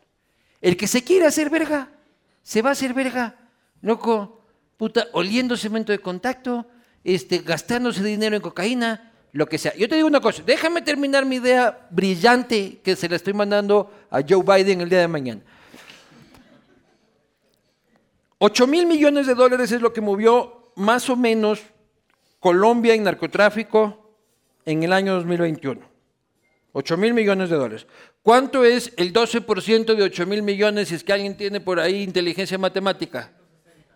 960 millones solo en IVA. 960 putos millones de dólares. Haces una ley en la que legalizas y dices la mitad de todo lo recaudado por impuestos irá a políticas de prevención, rehabilitación, este, educación y toda la acción que quieras, loco. Y además te metes 400 y pico de millones y además le cobras el impuesto a la renta al productor de coca y se acabó la violencia porque ya no hay cómo matar por algo que es legal. Soy un puto genio, cabrón. ¿Por qué? ¿Por qué no me dan el puto Nobel, cabrón? Yo no entiendo. ¿Me A ver, equivoco? Porque la calle funciona Eh, diferente. Hay otro, hay otro negocio que es un poquito más rentable que el narcotráfico, que es la represión al narcotráfico. ¿Cuántos miles de millones ha recibido Colombia, por ejemplo, Ya, a eso título es de Plan otra cosa, igual que la guerra. Entonces, claro, además, plata legal. Sí. Así que, claro. Y gastos reservados que nadie pide factura ni nada de eso. pero absolutamente. No, es Entonces, las, eso. las agencias de seguridad de- los que reciben eso, olvídate, lo último que van a querer es esos eh, programas de legalización que les dejan sin... Pero la legalización recursos, lo soluciona. Mira, la legalización... Lo que se quiere es inhalar cloro, inhala cloro, Mira, tu uno, problema, uno de los, uno de los temas que soluciona la legalización es justamente el negocio. Porque el gran negocio del narcotráfico no está tanto en el producto y en el spread que ganas en el producto. La marihuana legalizada es la que tiene menos del 1%. Ya tomé, por eso me va a interrumpir. La marihuana que está legalizada. el, el Jonathan primero el toma y después 1%. interrumpe. Un bacán, hijo de Primero, primero paga la penitencia y de ahí interrumpe, pues. Pero que no me diga Termina nada. y ahora sí te interrumpo. Claro, pues, o sea, no. Brillante, La, la marihuana legalizada tiene menos del 1% de THC, pues. La marihuana que no está legalizada tiene 14, 15, 16. Aquí en el tet- Ecuador. El tetrahidrocannabinol. Aquí está legalizado el CBD para ponerte la cremita y la 1%, huevada. pues. pues. Ahora legaliza pues, el otro 14% porque todo el mundo ande volando. Ahora te venden en la. En, te Todo venden el en- mundo ande te venden volando. en la Fibeca. Puta, pareces mi tía Maruja, vos, hijo de puta. Pasa nada con la marihuana, no- nadie. No vuelas. Pero bonito, pues, loco. Pero vuelas. Yo no fumo. Vuelas pero- menos que con esto, ¿no? O sea, es mucho, puede ser mucho menos dañino Mira, que, yo que- siempre que cito, no, yo siempre cito al filósofo contemporáneo Snoop Dogg. ¿Ya? Él dice algo que es absolutamente cierto. referente. ¿Cómo decías? El, el único perro drogado que aceptamos. El único perro drogado que acepto, los otros no. Sí, canta bien. Está bien. Salud. Si, vi- si vi tu like. La canción con Doctor Dre es muy buena. Y él tiene una reflexión que sí es verdad. ¿Ya? Snoop Dogg. Yo no fumo, tengo amigos que fuman. Si es que tú encierras a dos enemigos en un cuarto y les pones un porro de marihuana a cada uno, vas a entrar una hora después y los vas a encontrar cagándose de risa, abrazados, este, todo bien. Si vos pones a dos enemigos y los cierras en un cuarto y pones dos botellas de whisky, es probable que abras la puerta y encuentres un cadáver. Pero si está. El alcohol es mucho más dañino que la marihuana. Sí, puede producir. A ver. El hay- que, se- el que está borracho manejando es chucha, yo soy el más arrecho y, y y le doy. No, ese es el un que está fumado ma- eh, marihuana manejando va a 30 por hora pensando que le persigue todo mundo, no, no se va de la línea, chucha, y dice, Ya, pero, pero además viendo unicornios. Ya, ajá. Viendo, hoy nunca has fumado hierba. Se nota, cabrón, porque puta, yo, yo cuando fumé no vi ni medio Hay unicornio. otros que se creen meteoro con marihuana y manejan rapidísimo. Es- los efectos son totalmente diferentes. No, Ahora, no, en tránsito es, no, sé. otra vaina. No, no, no, Dígame punitivista de nuevo, le autorizo. Hay que eliminar la, hay que eliminar la palabra culpa en derecho, en, de- en tránsito para cierto Ponemos tipo todo dolo. Dolo, sí. Yo ¿Qué creo carajo? Que sí. Claro. Nos Sí, pasamos, sí. nos pasamos un, un No, no. semáforo y es Te- te- tentativa te- de asesinato. Lo hiciste para matar. que no todo. Bien, ese, Pero acabo es. de ¿Cómo decir no que no todo. Jonathan. Pero acabo de decir que no todo, no exagere, aguante mucho trago. No, le estoy diciendo que es marihuana para que se tranquilice. Estoy diciendo que no todo. Hay, en ciertas cosas, yo creería que hay que cambiar la palabra culpa por dolor. O sea, honestamente Tú hablando. dices alguien que maneja ebrio, por ejemplo. maneja el, eh, casos recientes del taxista totalmente ebrio, tenía como nueve, nueve veces bajado a cero lo- los, puntos por andar manejando chumado, nuevamente maneja es que te bajan nueve contra, veces a y se- cero, y tú ya se no eres y una se persona que tiene que manejar. Y se la, esto fue exagerado, lo siento, no lo sé. Y se va en contra de una niña y de la mamá. Y Sí, se terrible. les arrastra. Y Pluto, chumado, o sea... Sí. Yo creo que A ver, como que sí, ya. ese- pero ese es, ese es un debate que tenemos desde hace 50 años en derecho penal y que se llama dolo eventual. Dolo, sí. Entonces no vamos a, no vamos a, no vamos a, a- a- porque después me va a decir de que estoy, decisión. que estoy dogmatizando, teorizando, pero desde hace rato que la barrera entre el dolo y la culpa eh, se, se debate, digamos, en el derecho penal y ya hace, tiempo todo. y eso se llama dolo eventual. Muy bien, ahora voy a hacerles una pregunta que es, ¿lo que estamos viviendo es culpa de Guillermo Lazo?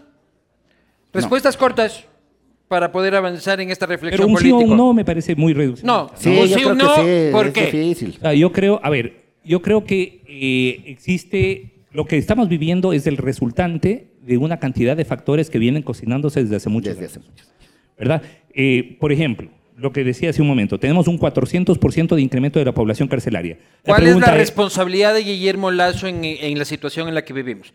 No te vengas con análisis el problema, antropológicos. no, no, no, no, no. El- la responsabilidad de, de Lazo, Lazo. Y, y de este gobierno, creo yo, es, primero, no tenían en el radar en absoluto el tema de la eh, violencia carcelaria. Y ninguno. Si tú, Pero en si el gobierno de Lenin ya se habían cortado Sí, decenas pero- de cabezas. Mira, Dos si tú, te- amotinamientos ahí. si tú ves el debate de primera vuelta, donde donde intervinieron No se habla del todos. tema. Ni- ninguno topó el tema, de- de- el tema carcelario. Entonces, eso ni siquiera lo tenía en el radar. Es decir, la cárcel es una especie de bodega, ahora una máquina de picar carne humana, donde están la- a- aquellos que nos molestan en la sociedad y allá que se maten. Lo que no vieron es que esa violencia carcelaria es la expresión de una violencia que, mejor dicho, la, la violencia carcelaria iba a generar expresiones fuera en las Sí. calles que la estamos viviendo ahora. Sí, es la reflexión que estabas haciendo. ¿Cuál es la culpa de Lazo? Los lobos y los chone killers se están matando en la cárcel, pero también se están matando Escucha, hay algo que y también se están matando está en las calles. Jodido esta hueá. ¿Cuál, es la culpa, cuál es la culpa de Lazo? De Lazo. desde mi punto de vista, no generar políticas públicas que enfrenten esto. Es decir, no hay política penal. Así de sencillo. Sí, sí. En este gobierno, ni en el anterior, ni en el, ni en el anterior anterior, no existe política penal. Primero, no hay política carcelaria. Segundo, Totalmente. no hay inversión social suficiente. Tercero, y eso, es, y eso ya es decir bastante. Jonathan, Omisión, ¿cuál es la culpa de Lazo? Omisión, desconocimiento, inacción y hasta cierto punto desidia. ¿Hasta cierto punto qué? Desidia. Hay Desidia. Hay desidia. Déjenme decirlo. Les así. vale verga. Eh, Sí, les vale carpeta, les vale tres atados. El gobierno del Yaquechuch. O sea, en realidad este man es Yaquechuch. O sea, se matan en la cárcel. Eh, Hay cuatro masacres en este gobierno. Se matan y le vale carpeta. Van como gran solución y ponen a generales. Yo no sé para qué ponen a generales a dirigir la, la SNAI. O sea, ponen a un general, primera antigüedad del curso, ese general ya no debería ascender jamás en su vida general inspector. ¿Por qué razón? Tome e interrumpa. Pero además para darle, tienes que- pero además para tomar- darle, pero además para darle la Ah, razón, ve, pero además no, para saber- pues lo conté. pero además para darle la razón. No, no, está bien. está- Pero es interrumpir es interrumpir, o- usted, creo, usted creo que está de acuerdo conmigo en que yo no sé qué hacen policías dirigiendo cárceles. Totalmente de acuerdo. Meten a policías en lugar Totalmente. de meter a criminólogos. Por favor, Exacto. esto se tiene que Metan meter- gente que sepa se sí tiene que que es manejar criminal, pues. Este no es un problema de represión policial. ¿Sabe por qué sacaron a una psicóloga de la cárcel de La Tacunga? Porque era guapa, buen cuerpo. Y era un peligro. Le sacaron a una psicóloga porque era guapa, buen cuerpo y era un peligro. Yo creo que es más peligro alguien que no sepa dirigir una cárcel y que no tenga ni la menor idea de lo que es psicología criminal para Bien. que esté dirigiendo una cárcel. Ya. Hemos encontrado puntos de acuerdo. ¿Ves? Salud por eso. Puta, van a salir de panas, hijo putas. Ya éramos panas antes. No, no, no hay por qué. No, hay No, por qué. no, así es. Así es. que al pelearse- principio, al principio sí tuve puta nervios sobre el futuro no, de la es que yo entrevista, también, te- loco. yo también tengo panas que a veces hay que Dicen huevadas. no, iba, no iba a decir eso, pero bueno, sí. También tengo panas que hablan huevadas, entonces toca, toca ponerlos en orden. está bien, está bien. Pero a- a- al principio sí eh, temí por el futuro de la entrevista. Claro. O sea, dije, puta, aquí al minuto 10 puñetes no va a ser esa nota, loco. Estoy yendo por la política como entenderá. Ya. El gobierno, en cambio, dice, estoy de acuerdo con desidia y falta de políticas, absolutamente este gobierno no tiene puta idea de lo que hace. En seguridad y, y en bastantes otras cosas. las otras cosas, sí, pero sobre todo en seguridad. Sí. Sí, cero sobre cero es. Menos 10 le pondría. El gobierno dice es culpa de Correa. ¿Es culpa de Correa? Mira, yo creo que ya en este punto no tiene sentido y, y acudir a, a gobiernos anteriores, ¿no? a Moreno o a Correa. Eh, sí, es decir, entre el 2009 y el 2017 tuvimos 400% de incremento de la población carcelaria, por lo tanto, el hacinamiento no podemos decir que fue culpa de Moreno o de Lazo. Sí. Tenemos una impregnación del narco que se generó por parte de algunas políticas, desde mi punto de vista, totalmente erradas en el correísmo. Pero yo creo que ya no podemos quedarnos en el correísmo como explicación de todos los males del país. Así de sencillo. Creo que, aparte de mediocre, es eh, ahistórico. En, en este punto yo creo que ya es necesario pues, exigir a las autoridades que, que actúen, que hagan lo que tienen que hacer. O sea, no están en, en materia carcelaria, si tú te pones a ver entre el año pasado y este, ¿qué es lo que ha cambiado? Y no ha cambiado prácticamente nada. Nada. El SNAI no existe. Así de sencillo, no existe. Y lo único que ha cambiado es el general que está a cargo. Jonathan, ¿es culpa de Correa? Cuando hablo de las cárceles, yo siempre termino con una frase: SNAI de Lenda es. La SNAI debe ser eliminada. Esa institución está podrida hasta la médula. ¿Es no, culpa de yo- Correa? A ver, no creo que sea culpa del expresidente Rafael Correa. No me une nada a Correa.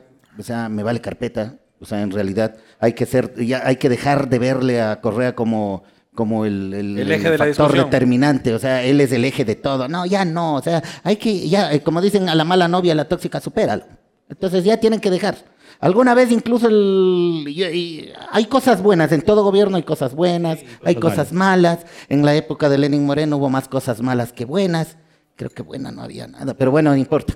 Entonces en este gobierno habrán cosas buenas, habrán cosas malas. Hasta ahorita todo es un desastre. Esperemos que mejore alguna vaina, que haga algo. Pero Y en el de Correa también hubo bastante mierda. Oh, demasiada diría yo. Recién nomás ahí un intercambio de twitters me dijo sinvergüenza. Yo le dije, vea, sinvergüenza es el que no puede volver al país. Así ve. Así que vean, o sea, las Pero en el cosas gobierno claras. de Correa estuviéramos teniendo esta discusión y habrían tres de la Senaín por ahí fingiendo ser público. Y mañana, y mañana además pidiéndote rectificación la, la, la- la Claro, de y claro. Pero por supuesto, por Ah. eso yo decía, afortunadamente los muertos no votan, entonces yo nunca he tenido problemas con ningún gobierno. Entonces no pasa absolutamente nada, pero la inseguridad sí ha sido problema, por eso algunas veces llaman y Entonces, te ¿es culpa de nota. o no es culpa no, de Correa? para nada, es Bueno, culpa yo creo del que es culpa, que no hace es culpa de, nada. de todos los gobiernos que hemos tenido y que además han aplicado unos bajo lemas de derecha y otros bajo, bajo títulos de izquierda, pero básicamente la misma receta, la misma receta punitivista, la misma receta de, de represión que da además los mismos que da además los mismos resultados. Entonces yo creo que es verdad que locura, si- hay que definir locura es hacer lo mismo y siempre y esperar resultados Otros diferentes. resultados. Este, van a empezar a pasar, o ya pasaron, unos papelitos este, para que hagan también sus preguntas eh, y recibirlos acá y también ejecutar las preguntas y seguir que, que la gente se esté matando aquí, estos que he invitado yo. Eh, hijo de puta, y Hemos estado modositos, ¿no? Como, como quiera, entre tres. media botella entre tres y ustedes ya se pegan, hijo Ya de estamos. puta. No, no, no, no. todo Yo no lo quiero llegar a No, su edad, bien, hijo de más madre. bien cada-. Más bien cada vez, cada vez más de acuerdo. cada, cada, cada, cada quien defiende sus opiniones, pero hay que defender las opiniones con efervescencia. Sí, es verdad, con cada vez más de carácter, con acuerdo, ¿no? argumento. Sí, sí, sí. Yo me acuerdo peleaba mucho con un médico legista, un doctor que era súper Porque buena no te gente. dejaba darle la vuelta no, al no, cadáver. es que él me decía unas cosas y de- él defendía mucho, él, él decía, por ejemplo, en una de las discusiones que teníamos, no, mientras más usted publique sobre suicidios, más se va a suicidar la gente. Y yo le decía, no, porque yo publico sobre los suicidios y le llamo a la gente a que haga algo diferente, que vea los avisos psicológicos, que chequee, que no. Y nos peleábamos y él llamaba a todos los posgradistas y le decía, ustedes díganle a este periodista que no sabe lo que está diciendo la psicología. de bueno". Ah. Y yo les decía, ustedes díganle a su profesor que no les ponga cero por pensar y piensen diferente. Y después andábamos cogidos del brazo porque éramos amigos, con pensamientos diferentes, pero amigos. ¿Quién dice que no se puede tener un pensamiento diferente con A amigo? propósito del suicidio, ¿sabías que en Quito, por ejemplo, se producen más muertes violentas por suicidio que por homicidio? Muertes Sí. violentas por suicidio. Claro, es decir. Pero la muerte entendiendo- violenta es al autolítica. suicidio, entendiendo al suicidio como muerte violenta. Pero es. Como autolítica. Es Sí, es decir, más gente muere por suicidio que por homicidio. Sin embargo, estamos pidiendo más cárcel y nadie, nadie, a nadie se le ocurre pedir eh, clínicas, por ejemplo, de, de- de- de asistencia psicológica y eso, ¿no? Entonces, yo creo que estamos, claro. Y eso que, y- y eso No, que, y porque eso- además y- y eso que tú ves, porque la- además y eso eso es que tú ves las no cifras, y eso que tú ves las cifras de suicidio en Quito, anda a ver las cifras de suicidio allá en esos pueblos del Cañar donde los niños están solos. Sin duda, pero te digo, en Quito, más gente muere por suicidio que por homicidio. No, Estadísticamente. No, no. No. Y Eso se, y me comprometo a buscarle la, a, buscarle la estadística. no, le digo que no, Y hasta enero en el hay, puente del Chichi ya tienen que poner un spot. hay 18 así. suicidios. Claro, lo nomás. que pasa- Es desde aquí, cabrón. O El, sea, el problema es que, claro, los suicidios no se publicitan, los homicidios sí. No, los suicidios... Si yo- ustedes ven, por ejemplo, los, las los suicidios, si claro. ustedes ven los noticieros, es muy raro. Tiene No, que sí ser saco. algo, tiene que Yo ser algo saco muy todo. público. Porque además, la mayor parte de suicidios no se cometen en el puente del Chiche o no se cometen a, a luz del día, no, se lo hacen en lo privado. Entonces, claro, y además la familia lo, lo, lo tapa. No, al revés. Constituye una forma de, de alguna forma, ah, de alguna forma de, de vergüenza social, por decirlo de alguna manera. ay, ay, Cancelación ay, social. ay, yo tengo una pregunta que, que- que igual Se quiero equivocado. contrastar con Jonathan. ¿Por qué la violencia publicada es la violencia de los pobres? No, es falso. Sí se publica también los de los niveles. Yo creo que, a ver, a ver, Jonathan. Totalmente. frente- Pero, por eso, ejemplo, eh, en violencia El, eh, intrafamiliar y el viol- suicidio, el suicidio de un conocido, de un conocido eh, re- reportero, presentador de Fórmula 1 se publicó con todo. Uno. Ah, sí, el, el su- 20 el- el intento de suicidio de la hija de un general que hizo, que llegó casi a presidente de la República, que hizo una revuelta. Sí el me intento cachas, de suicidio pero- también se publicó. O sea, no, Pero no, no. hay uno, tal. dos. Son casos excepcionales. No, porque, normalmente, a ver, normalmente los suicidios y los cuento- homicidios le y los algo. homicidios que se publican Si uno se pone a ver la crónica roja, primero, Ya. si tú ves los noticieros, Ya. tú vas a, A ver, ver. que el noticiero tiene un 25% de contenido político, un 15% de contenido deportivo Depende del noticiero. y un 60%, No, la mayoría. Y un 60% de crónica roja. Eh, sí, No, no, razón. no. Depende, Es que, a depende ver, del noticiero. vo- Voy a Es desmitificar algo. brutal, es por lo menos la mitad del noticiero, la, ya volvemos la al periodismo. Yo de es gana meto este tema. De- porque déjeme, la de- pu- de- le desmitifico algo. Y tiene razón el doctor. La crónica roja vende. Sí, claro que vende. El extra es el periódico vende. más vendido o era el periódico sin- más vendido. duda Cuando yo trabajaba El en el extra, vende. solo Quito. El populismo penal en- vende en- en- políticamente En Quito, eh, sí, es que la- indudable. y por eso es que las en Quito, propuestas en Quito yo rompí récord de audiencia tre- eh, en, en- en ventas en Diario El Extra, 35 mil periódicos en un día, que era lo que vendía el comercio en dos meses. O sea, cállate de espaldas. No, O 35 sea, en mil periódicos, en no, mucho más, tiene en que ser mucho más de televisión, 35 mil eh, periódicos. en un porque- día solo Quito. La- el Solo récord de venta del Extra fue con la muerte de Otilino Tenorio, que el Extra vendió en un día 387 mil periódicos. El Henry Alguien era feliz. Nunca trabajé para el Henry. El Henry siempre quiso que yo trabajara Ya, para el aguántate un rato, ya. Ahora, no, ahora te voy, paz, te voy a contar cómo, cómo, cómo funciona. Es que, a ver, ¿qué es lo que vende? Ya, no, no quiero hablar de prensa ahorita, porque ya hablamos de eso, loco. Entonces, no, No, no sigamos hemos en- hablado de eso, recién estamos no, no, hablando. lo que yo- la realidad es que la crónica roja vende y seguirá vendiendo. Sí. Es la gallina de los huevos de oro, quieran o no quieran, es la verdad. Sí, Ay, sí, Háblenme, díganme que soy un salvaje, díganme lo que Loco, todo. y- Y la crónica vende. Y se acabaron las entradas. Y la de gran mayoría es eh, y se- crónica. y Me, se me acabaron encanta las- verles hablando sobre ética periodística. Yo estoy Fiscalía, como fiscalía. tercero A invitado. ver, ¿qué ¿eh? ¿es, ¿es ético, ¿es ético mentir y negar la crónica o lo ético es No, mostrar está lo que bien. pasa? Ah, yo, por ¿Te mi estás hermano. engañando a ti mismo? Yo creo que ética y podríamos moral, hacer, ¿qué es ah, ética y qué es podríamos moral? hacer, podríamos hacer Está- otro, estamos otro- otro cambiando, programa ¿no? sobre eso. La, eti- la ética Shot, es shot, y moral shot, es que shot, shot. Volvamos al shot, tema shot. de la seguridad. Volvamos al tema de la Sí, sí, sí. Sí, Es, es otra discusión. Yo estaba en lo político y no quiero dejar pasar a Sarah O'Connor este, llegando a Quito con un convoy de camionetas. A mí me- más bien me pareció de Matrix, era Neo en, en Claro. femenino. Solo- yo Con cuatro funcionarios municipales vestidos de Robocop atrás, eh, que creo que no sabían bien qué es lo que estaba pasando, y todo lo que hizo. Yo tengo una apreciación que luego la diré. Trinity era. Populismo penal. Era Trinity. Y populismo penal y derecho penal simbólico. Es decir, aquí yo vengo a demostrar que la que tiene idea de cómo enfrentar la inseguridad Soy yo. Soy yo. Aun cuando sea la alcaldesa de una de las, de las 50 ciudades más peligrosas del mundo. No importa. No, que se está matando todos los días. Que es un peligro caminar Pero no es su ahí. competencia. Pero no importa. Soy yo. No, No, es es su competencia, competencia. pero no importa. No, sí es No la importa. competencia. No doctor, es- no, es. No. El cotado artículo 48 literal. No, señor, perdón. Es el cuento- ese es el cuento de la- Bien, Cotad, no es Por así. eso, la seguridad coordinar no es acciones de seguridad para mejorar La seguridad es seguridad indelegable. Es indelegable. Pero ¿Quién dice? independiente, La Constitución. Independientemente No, no la de eso, Constitución, no dice independiente- indelegable. No, no, no. sí. No dice indelegable. Tú sabes, creo Dice que- indelegable. Jonathan. No, pregunto, no lo sé. Yo estoy más abogado ahorita que tú, Hay-.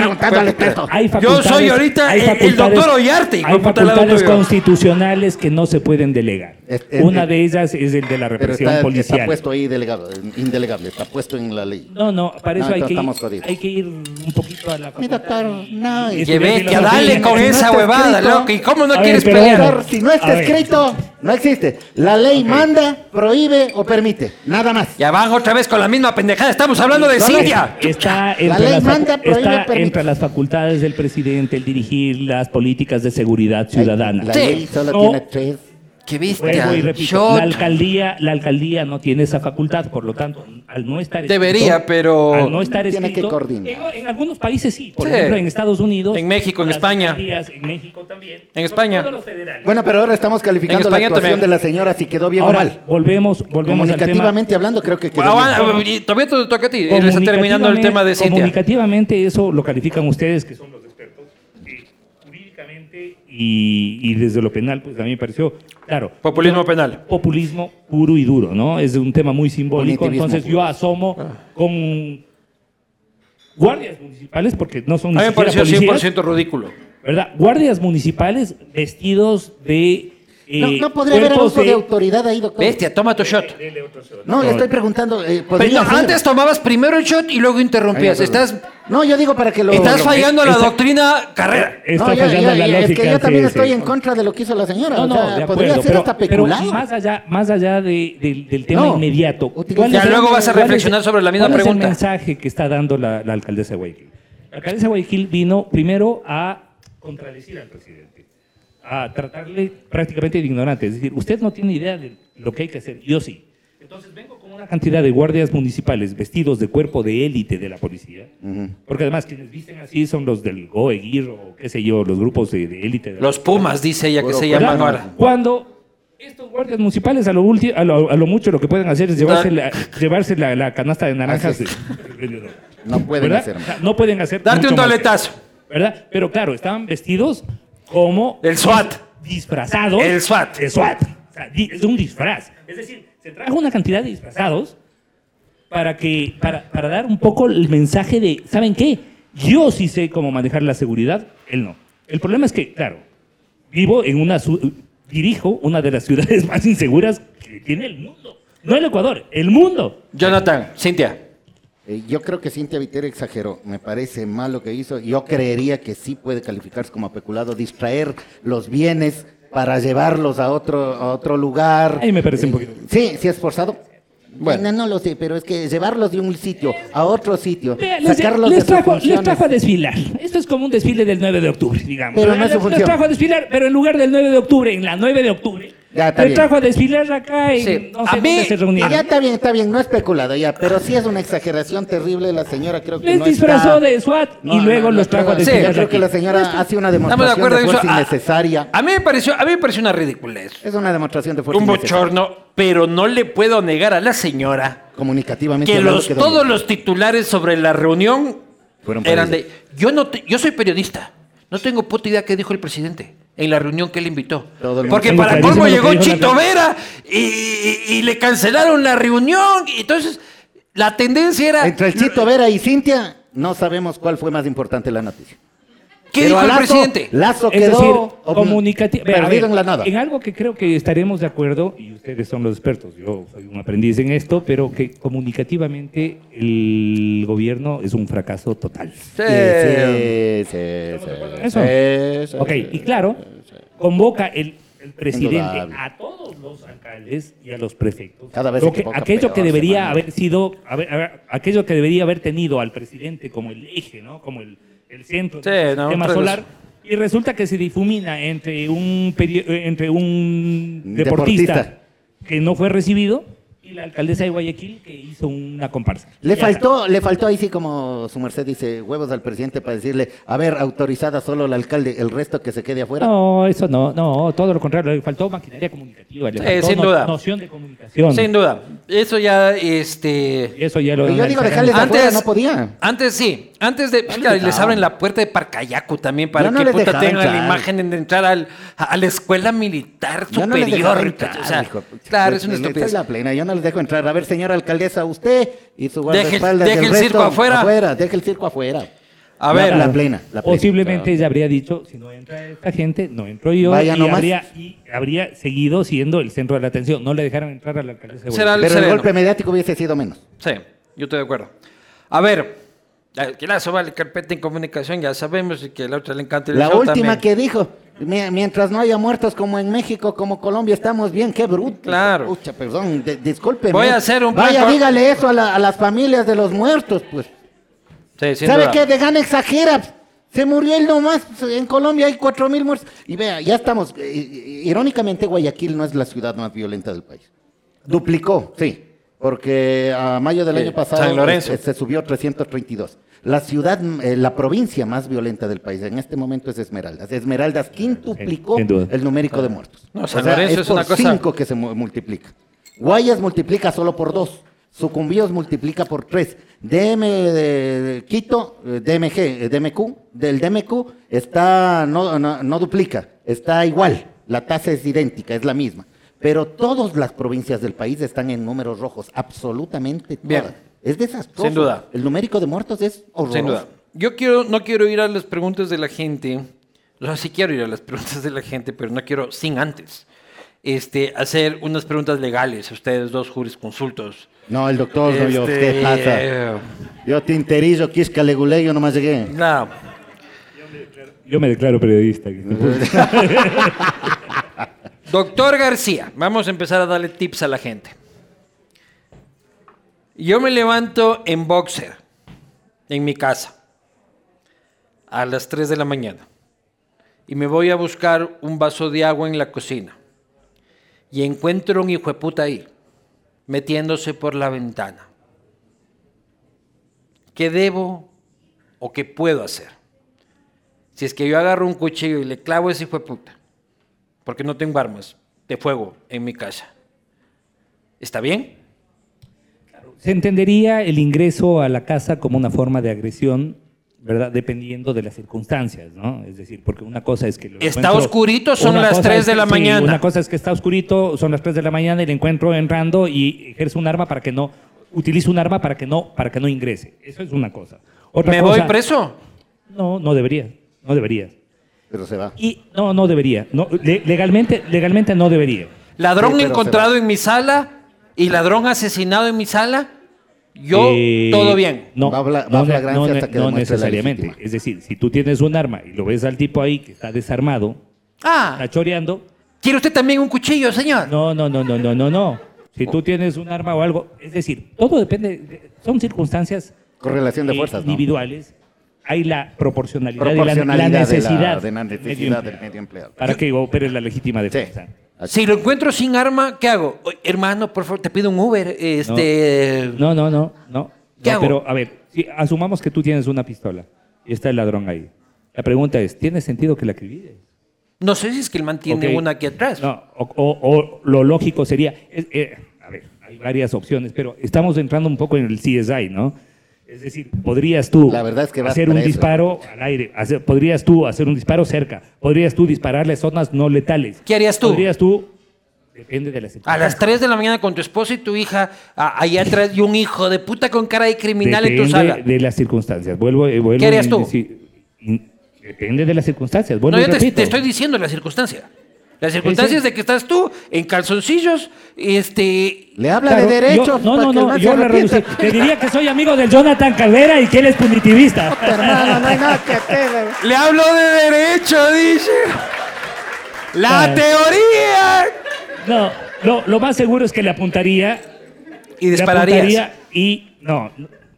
En, prim- en Exacto, primera instancia no creo. Y si se pone a recho, si tú. Sí, por supuesto. Si es que hay agresión, por supuesto, sin duda. Ya, pero el juez nunca va a decir como, no, sí, me agredió. No, no. A ver, un ratito. Él estaba en mi casa, hubo una agresión, yo utilicé Claro. el arma, que era, un, el- que era una- un instrumento necesario en esas circunstancias, y opera la legítima defensa. Sin Pero duda. preso. ¿Qué harías tú si es que en la sala de tu casa te encuentras con un... Escucha, el plan de seguridad que yo he estado promocionando. El único plan de seguridad que existe en este país en este momento es este. Viene el ladrón, se acerca el ladrón. ¿Cuál es el plan de seguridad? Llévate todo, no me mates. Este es el único plan de seguridad que existe en este momento. No hay seguridad. La gente está insegura. La gente afuera te roban, te matan, te apuñalan solamente. Sí. Tú lo encuentras en tu sala. ¿Qué tienes que hacer?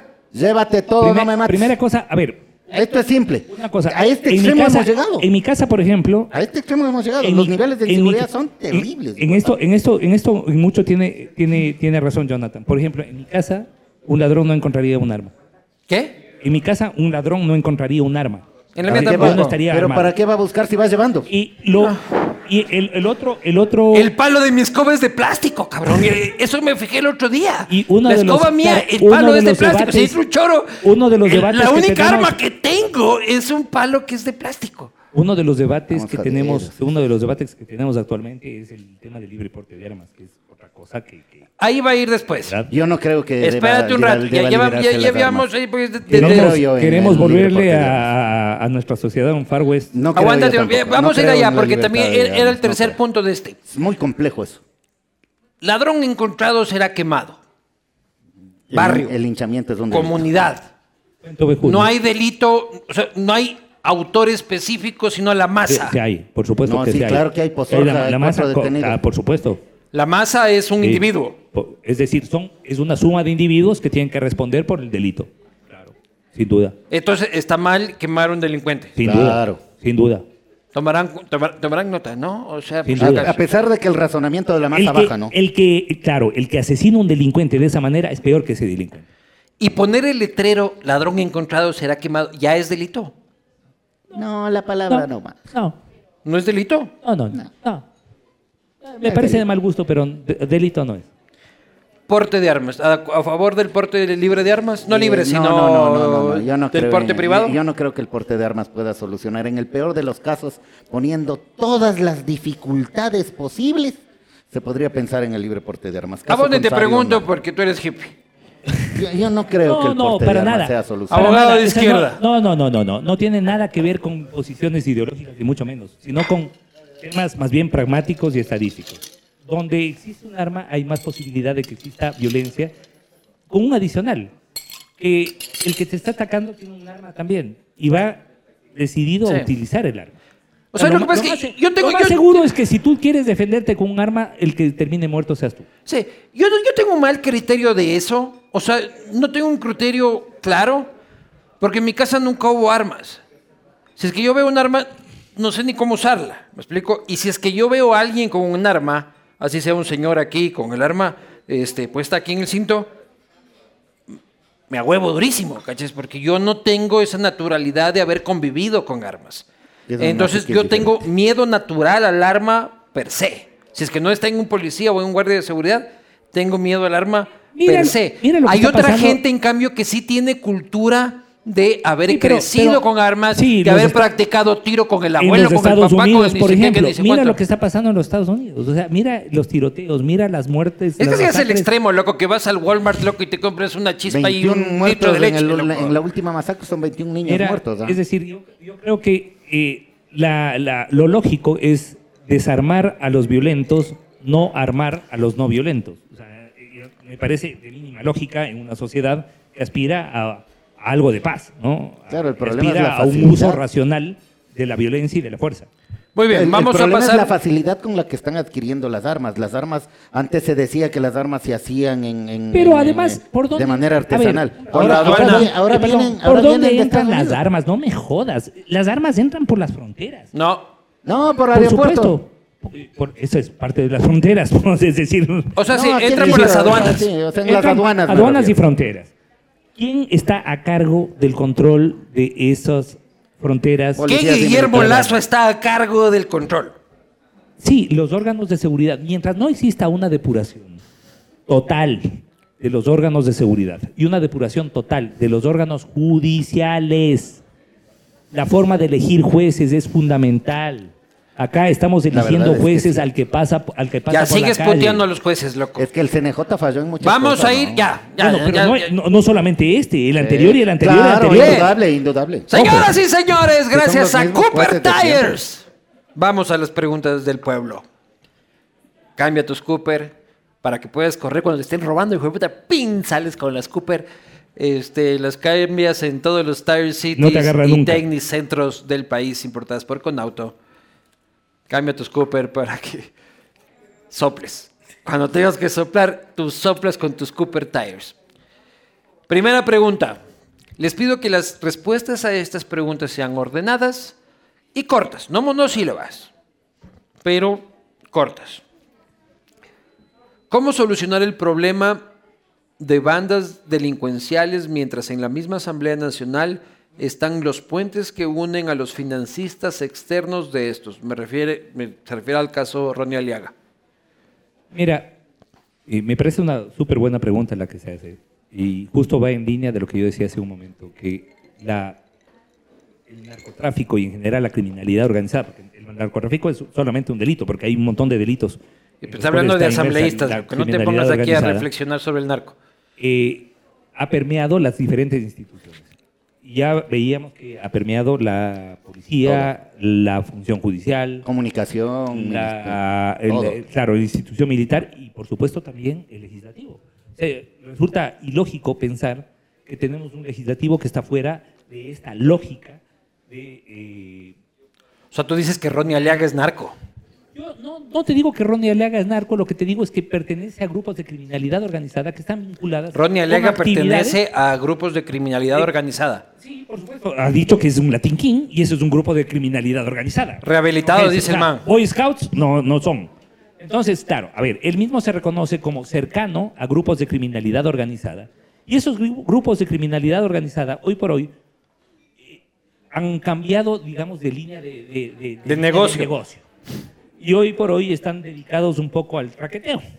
Así que hemos, lo hemos visto hace poco en una piscina con gente que está vinculada no solamente a contratación pública trucha, sino también a testaferrismo y vinculación con narcotráfico. Así que Sí. él, él es el que tiene que dar las explicaciones. Puro tetón también Sí, en esa, tiene- en esa de, piscina. de acuerdo ¿no? en que él tiene que explicar, pero a- a- hay algo que yo digo, o sea, tomarse una foto con un narco o algo, tener amistades raras, eh, no es... eh, no Delito. Es un delito. No, Sin duda, no es delito. Para nada, no es delito. Sin duda, no es delito. Si, si a mí, si a mí me quisieran enjuiciar por las amistades raras que tenía hace rato, estuviera 30 años. de Sí, pero cuando le llamas, pero cuando le Indudable. llamas a comparecer a la ministra de. Salud, Imagínate, yo soy amigo a, de la- a una comisión y luego apareces con un contratista de salud. Raro. Ah, es Entonces, bueno, ahí sí ya. Habrá- habrá- ratito, habrá a que demostrarlo. Aquí dice para Jonathan. Hay, sopita, hay que- hay ¿no? que, hay que demostrarlo. No Aquí dice sea para Santa Jonathan. Paloma, porque Santa Paloma este man no es, ¿no? Sea, No. real. Yo- sea, yo y yo ni además, siquiera lo conozco, Y aquí quedamos, aquí quedamos en algo. Las organizaciones narco- de narcotráfico han, que- han quedado. Es que han está quedado ya- ya, puta, ellos siempre están, el man. ellos están buscando eh, contaminar gente de poder. ¿Cómo no contaminar un asambleísta? Les conviene, les interesa. Eso es lo que estaba diciendo él. Normal. Para bien. Jonathan dice, usted ha mencionado que es punitivista, ha hecho público su apoyo a las víctimas, sin embargo se generó un debate con respecto a su trabajo en el caso de delito sexual contra una alumna del colegio Dillon. ¿Considera que usted revictimizó a la menor? Justifique su respuesta. No, para nada, no revictimicé. La familia de la menor acudió donde mí porque vieron en mí una salida a autoridades que no les hacían caso, una semana tratando de buscar una audiencia con una rectora, no les tomaron en cuenta, vinieron donde mí, les entrevisté, no le entrevisté a la niña, como para que me digan que revictimicé a la niña, no le entrevisté a la niña, entrevisté a los padres, protegí el rostro de los padres porque es un delito sexual, no se pueden sacar nombres, no se Esto pueden para sacar RTU. rostros, absolutamente nada. ¿Para Sí, para? RTU, esto fue recién hace 15 días.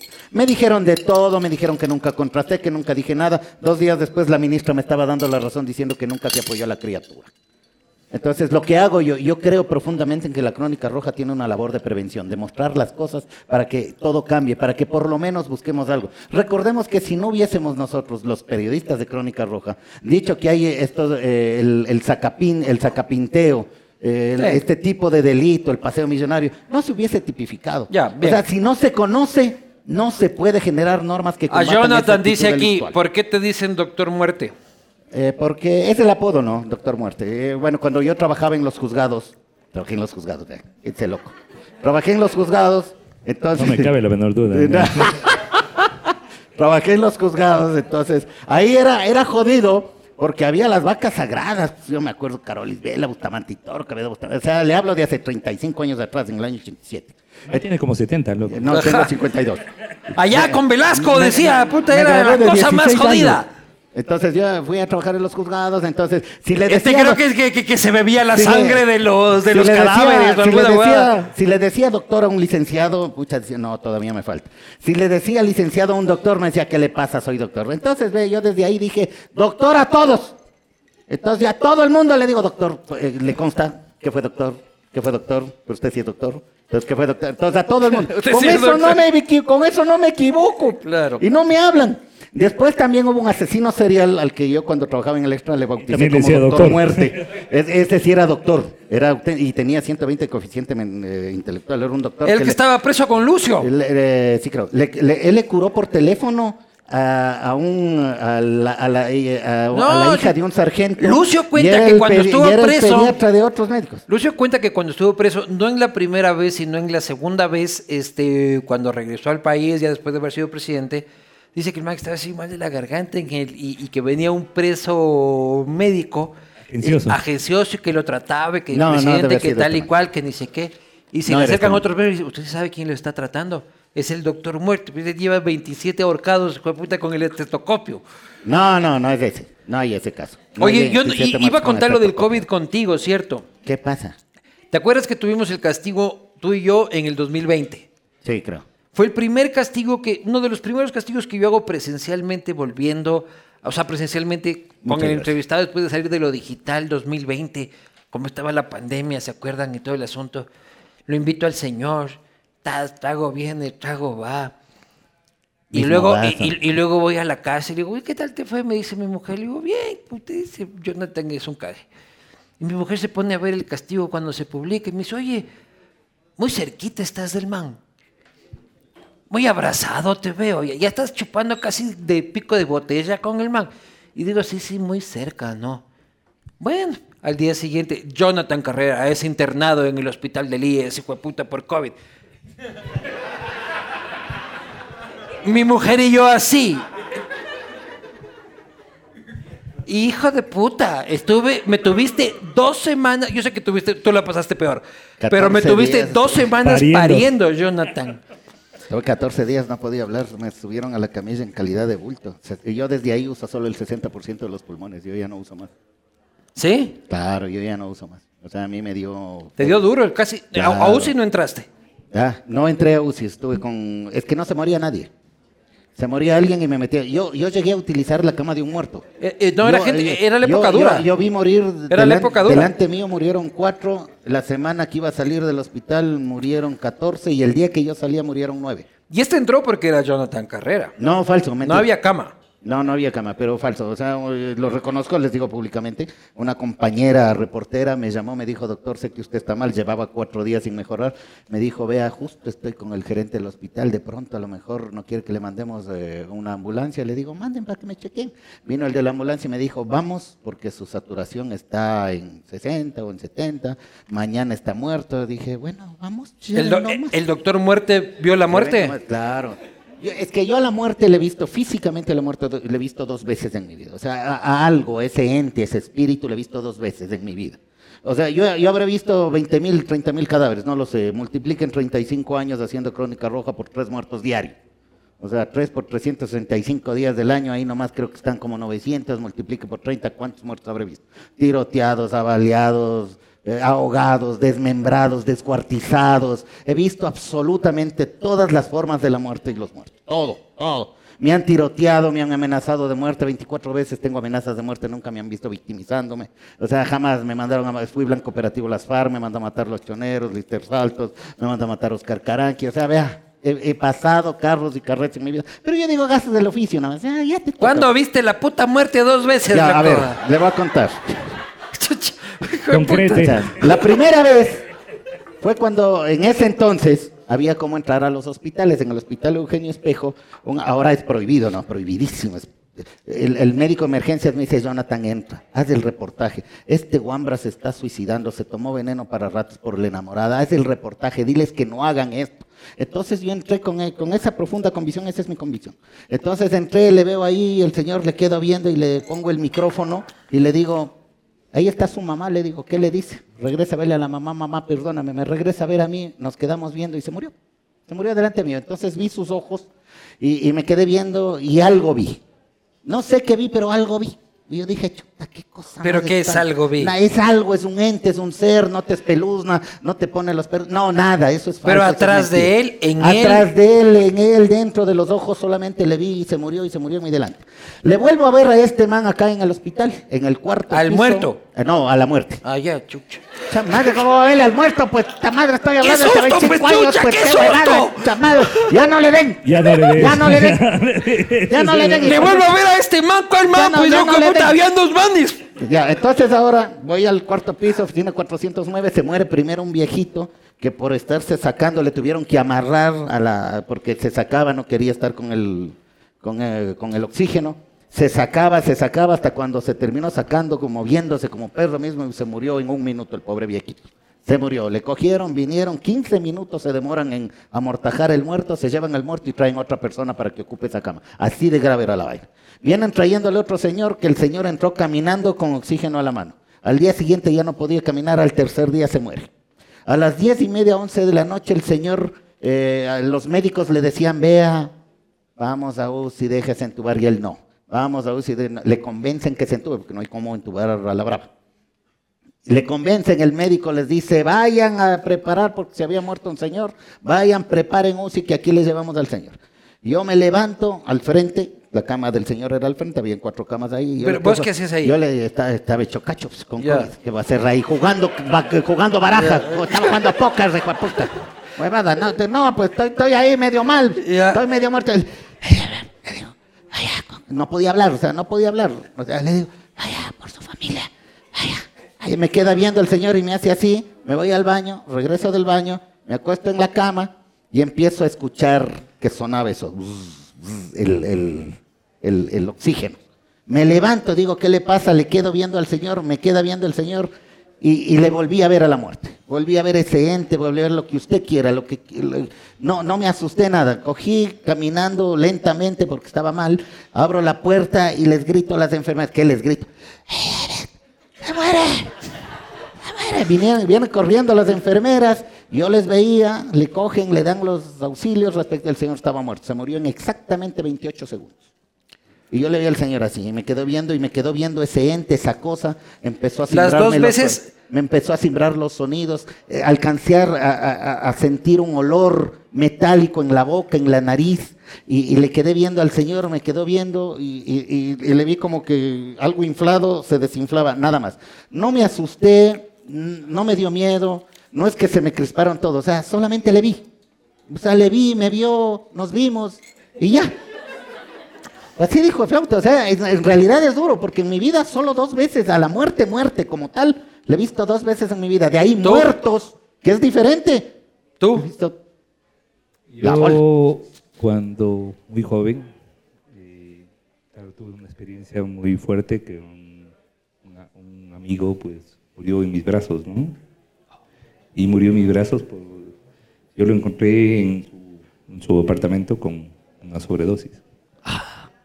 Duro. Y, y claro, el tipo estaba agonizando y eso es lo más cercano a una muerte, digamos, directa. Pero tuviste alguna sensación con algo, como él dice, de más allá. Mm, Yo soy poco sensible, la verdad, en eso, así que no, no, no, no, no mucho. O sea, para mí el tema era que estaba muriendo. Ese rato mi preocupación era llamar a una ambulancia, que la ambulancia llegue lo antes posible. Y cuando la ambulancia llegó, Ya estaba. estaba, estaba muriendo. sí. Mi mejor amigo se murió en mis brazos también. Qué hueva. Puta, es terrible. Mi mejor amigo, y traté papá. de darle, no, había regurgitado, sí, no. te- claro. es- eso es feísimo. Es- Doloroso. sí. Te comparto el dolor. Porque además en ese momento tú confundes muchas sensaciones, sentimientos, impresiones, tristezas y, y claro, todo eso lo puedes producir. Yo tengo el problema de que trato de racionalizar las cosas, pero, pero sí, sí, o sea, es decir, ahí A mí se me murió mi viejo mientras yo le daba respiración boca a ¡Qué boca. bestia! ¿Cuál es tu entrevista más jodida, Bucaram o estos dos? Que esta, esta es una ¿En serio pregunta estamos de en ese rating? Puta. Bucaram, sin duda, este, porque Qué estos dos no tienen Por 200 cortesía, ¿no? ronocistas aquí este, tomando whisky, no está Jacobito y, y- y se ven con cara de que no se van a levantar a meterme un tiro. Así que todo bien. Siguiente pregunta, ¿qué opinan de la reunión del gobierno con los GAT? Hicimos esa este, reflexión ya. Este, Jonathan, ¿por qué los sicarios dejaron de tener códigos al momento de sus matanzas? No tengo ni la menor idea. Yo le vi hacer justicia a Jairo y tomar por año Pazmiño, por ejemplo. El que era Yo creo, yo perdón, que, que yo sé que la pregunta Sí, sí, es sí, dirigida sí. a ti. Yo creo que sí tienen códigos. El problema es que cambiaron los códigos. Porque cambió la violencia. Sí, no, lógico. Cambió la violencia y cambiaron los códigos. Cambiaron los códigos, pero por ejemplo, antes, antes mm, eh, a eso me refiero. Por Hemos- ejemplo, hemos, eh, nos hemos acostumbrado y gracias en mucho a nuestra televisión y a nuestro culpa de Jonathan, dices. da mi culpa. No, no, no, no, no, no, no a la, no a la crónica roja. En eso más bien a todas las series que han romantizado el tema del narcotráfico verdad. y de la y, de- y del sicariato. Todos ven narco- la reina del flow, ¿quién Medio está viendo la reina tú del ves- flow? tú ves el Vos mismo. el cartel. Tu esposa me acaba de decir que tú eres La, la- la línea un es consumidor de esos contenidos. Sí, como, como penalista, pero por supuesto, ¿cómo Ah, no? claro, obvio. Y como, crimi- y como criminólogo, con, mirada académica. pero, pero sin duda alguna. Pero, es decir, doctor, la que- línea es muy estrecha en la apología ver, del delito que- y la yo- serie. Yo sé que el ¿O Jonathan no? me va a decir que empiezo a teorizar y a pontificar, pero eh, una, de las, una de las corrientes criminológicas más fuertes que, que- que existen ahora es la del aprendizaje social. Es decir, tú aprendes a delinquir, aprendes del Ya, entorno social, pero sí. también aprendes de lo que ves ahí. Es decir, las, las, las series de narcos, por ejemplo, te enseñan cómo delinquir, qué hacer, Claro. pero, pero además es un mensaje muy fuerte dirigido a la gente más pobre, en donde le dicen, mira, el único ascensor social que tú tienes es la, la delincuencia, la ilegalidad. Sí, Pero bueno, las narconovelas no salen en TC Televisión a las 9 de la noche. No. Por lo pero- menos hay que tener Netflix para ver narcos. Sí, pero para tener Netflix necesitas tener Pero verán nueve, que- nueve dólares entre seis personas. Ahora, les cuento, les cuento tampoco una- es que es tampoco es que es un No, muy pero caro. no- Pero, o sea, por ejemplo, les cuento una cosa. Las, eso sí lo las muñecas de legalmente. la mafia. Las déjame, mafia. déjame decir, yo no creo que es tanto eso, y, y sí es verdad, también aporta, ¿ya? Yo creo que vivimos en una cultura, y, y- y- y lo suelo decir, en la que admiramos al corrupto, admiramos, admiramos al hijo de puta, hasta que el hijo de puta... a- Pero además nos pasan series donde el hijo de puta es el, el- es, es el antes de la- protagonista. no, antes de las series. Antes de las series. Vivimos en una sociedad que este, el, el vecino que empezó a trabajar en el municipio y asoma tres semanas después en una Ford F-150, decimos que arrecho. Es más vivo. Y anda Sí, llenito de peladas, loco. Puta, voy a tomarme un trago con este man. Hasta que el man sale en un titular, aguántate un rato. Ay, sí, ay, no, yo siempre dije que tal y cual que Bueno, Espérate, entonces te espérate, pregunto. espérate, no, déjame terminar. Eh, en barrios populares, el que anda chévere, que ni sé qué, que ni. Ay, todo el mundo El- quiere el ser exitoso. pan. Claro, todo el mundo quiere ser pan. La plata es el sinónimo de éxito, como la consigas es el problema. En los estratos superiores, digo no superiores, sino altos, de mayor dinero, De esa nota ya entramos. el hijo de puta está en el van club. ¿Ya? Y juegan O sea, golf. solo yo, ¿qué pasa? ¿Ya no alcanzó? Acá hay otra media por ahí había. El No hijo de puta ser. está en el club. Esa es. vea. Y la gente. Y, Aquí no se acaba. Sigue, traigan. y la gente sabe. Olpar, gracias a mi auspiciante favorito, hace que nunca se acabe. No importa, traiga las obras de lo que han dejado, vea. No, ya, ya, a mí ya. no me pusieron. Soy, soy de la escuela de, de- de acá de Don Jonathan. ¿Qué cu- cuál Mira, a ver? Somos, somos una sociedad que admira Esas- al narco, claro. que Y admira esos al ladrón, que y esos admira valores, y admira la esos sus viveza. valores sociales terminan, es decir, a ver, tú ves un canal, el que sea, de 7 O- Otra vez son la culpa los medios. cabrón. Espérate un ratito, y, y, y las series por dónde se ¿Por qué pasan? no es culpa de los padres de familia que crían así? Porque los padres de familia El le ponen a sistema los guaguas a educativo. ver las, los- las series. Ah, entonces es culpa de los padres. espérate, espérate un ratito. O sea, de 7 a 8 y media tú ves, una, tú ves un noticiero en donde el 50% es crónica roja. Y luego del noticiero, tú tienes la serie, la que tú quieras. El cartel, las muñecas de la Saca mafia. a tu la hijo que de eso. Espérate, espérate un ratito. Pero es que tú no... A ver, Ponga a tu hijo a escuchar mientras no Johann tengamos- Sebastian Bach. todo ¿Me lo que tú quieras, pero Hay- mientras hay no un tengamos, mientras power. no tengamos un mínimo de pacto Apaga. social, Hay power, es un mientras- botón rojo. Sí, pero mientras no tengamos un mínimo de pacto social, en donde no no solamente naturalicemos, sino pongamos como un valor positivo. Después del cuarto, después del cuarto capítulo de la serie de Narco, tú terminas empatizando con el narco y terminas viéndole a la policía como lo negativo. pues. Respondo con sinceridad. Igual eso. en una peli de Tarantino, loco, o, o- o viendo Snatch, o, o ¿Quieren, viendo eh? Pulp Fiction. En Pulp Fiction yo me siento muy conectado con Travolta, Sí, pero que es todo lo un que quieras, puto pero mafioso. todo lo que quieras, pero resulta Con que la Scarface. serie, pero Yo- resulta que la serie Narco que- pasa siete meses Yo que de, de verse todos los días. yo que yo, yo quiero Es que que rating. Marlon Brando del Padrino sea mi abuelito. Entonces, entonces, donde primero a la Da mujer, rating. ¿qué papel se le da? Se cosifica la ya, mujer ya, en bueno, las ya, ya, series, ¿no? esa cosa ya. Y luego, la reina y, del sur. y- y- y claro, no, no, no quiero desviar este tema. Ya, ya donde está, ya- está pero- Carlos Ochoa en la sala para tener Le- una le- le- conversación. les doy un dato anecdótico. Las muñecas de la mafia está basado en la esposa de Julio Espina López, que fue capturado en el Ecuador cuando regresó de Argentina a Guayaquil. De ahí fue llevado hasta Carchi. En Carchi fue entregado al, gobierno colombiano. Colombia le extraditó a Estados Unidos. Las muñecas de la mafia es basado en la esposa de él, que era la, eh, que era la reina de Pereira, a la cual el hombre le hizo algunas operaciones. Ramiro, ¿te fue bien como abogado sin la injerencia de tu padre? Pero absolutamente. Primero, eh, a quien llamas mi padre es mi tío.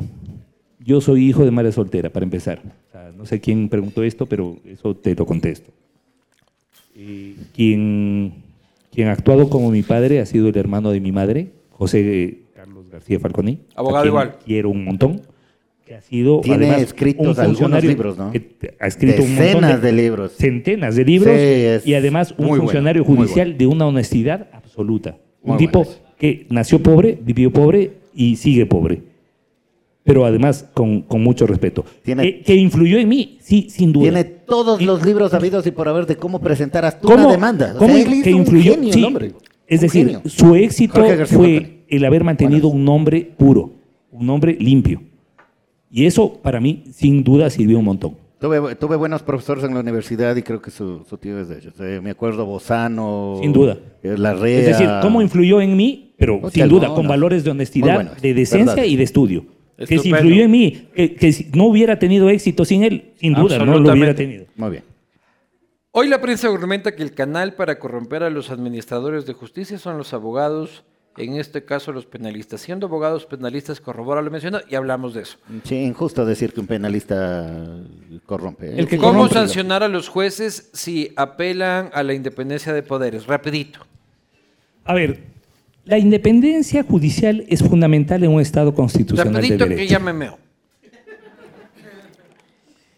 ¿Cómo, ¿Cómo sancionar a los jueces? A través de la autodepuración. Es decir, es necesario que la propia función judicial se autodepure. ¿Cómo ha funcionado con los habeas corpus correctivos? La propia fu- función judicial ha establecido que esos eran mal otorgados, los han, eh, Y establecido los error jueces devolvieron la plata. No creo que Muchos hayan- devolvieron la plata. No sé si hayan devuelto la plata, pero han sido destituidos. Devolvieron la plata Co- porque le los, pusieron un revólver. los abogados, los abogados que han tenido que dar las explicaciones, o sea, yo no hubiera querido, la verdad, yo no habría querido estar en los zapatos del abogado que ha tenido que explicarle al jefe narco que después de que pagó todo lo que pagó, terminó volviendo a la cárcel. Loco, el juez de Manglar Alto, brother, para como bravote, lo Debe haber suspendieron devuelto la 90 plata. días. No, ya, pero ya, ya está. Al lado de montaña está que debía haber devuelto la plata. está- se, se estableció ya el error inexcusable y está suspendido. Está Suspendido. en, en camino a la destitución. 90 días. Camino a la destitución. Cobrado su billete, ¿vos crees? Yo creo que sí. No sé. Mira, yo Mejor no revito. puedo. Juez de Manglar A ver, Alto, loco, Después te piden copia de este programa Juez- y me sigue el juicio. A ver, a ver, a ver, a ver. Primero, ahí, ahí, ahí, ahí estamos siendo. ¿Qué eh, solución ahí estamos- propone? Justamente- Espérame un ratito, No, estamos es siendo injustos con los de la península. No es juez de Manglar Alto. Es de Cuenca, creo. Es juez cuencano en Manglar Alto. que es Pero otra también cosa. es injusto No, con no, los no, no, no, cuencanos. no. O sea, ¿cómo es bueno, eso? Yo soy casado con O sea, que, o sea que los cuencanos son los corruptos. Ajá. No, no, no, ¿Qué? no, no, Acaba no, de no, decir no, que no. los cuencanos Ajá. son los corruptos. ¡Cancélenlo! Puedes Qué creer, bestialidad, puedes hijo de creer, la, puedes creer la lectura que da el, este ¿Qué señor solución al que yo- pones para los jueces? Y, y dice para doctor García, ¿qué solución legal propone para los jueces y abogados corruptos? Va por ahí, por eso lo... A ver, para los jueces, independencia, primero. Y pero, pero antes que eso, una selección adecuada. O sea, a mí, la tú sabes que yo hago mucha, mucho ejercicio académico en España. Y en, en España, por ejemplo, a mí me parece aterrador que una persona que quiere ser juez tiene que entrar a un proceso de oposición que puede durar entre Seis años. 5 y 10 años. Ajo. Y aquí entras a un proceso de oposición que puede durar entre tres y seis meses. Ese es el problema. Tenemos un problema de selección de jueces. ¿Qué jueces estamos seleccionando? Y también el más, sueldo. No, no, No, no, no. sueldo no Los sueldos problema. son sueldazos, olvídate. Tú fueras juez, tú fueras juez. A ver, ¿Cuánto ganas, Ramiro, tú al mes? eh, como vicerrector, es, eh, como vicedecano, no. pero como vicedecano estoy... a la estamos- vez. ¿Cuánto ganas? No jodas. No, Ey, ey, ey, No mira vale. que- mira que el servicio de rentas internas está... Hay ropa tendida. Hay ropa tendida, no vale. Fueras juez. Mira, a ver. Fueras juez. Económicamente hablando, primero. Ramiro, fueras juez. Sí, sí, fui juez. Fueras juez Fui ahora. juez, fui juez, fui juez de corte provincial. Fui juez durante un año. A esos ganan más. Y te puedo Pero decir. fueras y- juez. y los de- no, no. lucas. A ver, un juez de, un juez de, primer, quinientos un del juez sueldo. de primer nivel está ganando alrededor de los, cuatro, de los 3.500, 4.000 Sí. dólares. Y viene el narco y le da Juez, 10 mil. Espérate. No, no, y te da 500 mil y te da 700 mil. El problema no es ese. El problema es que si seleccionas a aquellos que tienen vocación judicial, es decir, aquellos que quieren pertenecer a la, fu- a la función Muy judicial, lógico. está bien. Pero el, el problema es, claro, si seleccionas en- en- con procesos que duran de tres a, a cinco meses, pues resulta que termina seleccionando a los que les fue mal en la profesión. Porque cuando tú me dices, tú fueras juez, ¿qué es lo que me estás diciendo? Te va mal. A ti que te ha ido bien, fueras juez. Claro, mi respuesta obviamente es no. No. La pregunta es, ¿el sistema de tu país selecciona como jueces a los que les va mal en la profesión? O a los mejores y si, abogados. Y si tu pregunta e- y si tu respuesta es sí, quiere decir que tenemos unos jueces de mierda. Sí. Bueno, ¿Sí eso cuanto ganen. Entonces, Ahora políticamente pero la independencia, es- doctor, espera, ¿cómo se logra? A ver, vol- volvemos, volvemos un poquito al tema. Entonces, claro, si es que a través del sistema de selección no garantizamos que sean los mejores, entendidos como los que tienen vocación judicial, los que están sometidos a un sistema de selección, etcétera, los que llegan a jueces, o sea, vamos a seguir eligiendo como jueces a los que les fue mal en la profesión. Muy bien, la señoras y independencia señores. política. ¡Aguántate ahí! No ha dicho nada de la independencia política. Ya hemos hablado de eso, ya, largo, que hermano. todo- ya. pero hemos todo- hablado, para las dos horas de hemos- hablado dos horas de independencia Todos judicial. los gobiernos le han metido la mano a la función judicial, todos. Hasta ahora no hay uno solo Sí, que no le a haya todos metido les encanta esa huevada. Todos. Señoras y señores, Sí, es verdad. he logrado concluir un castigo divino con un par de bestias. Eh, por favor, láncenme el mérito que he tenido. Te queremos, yo. Luis.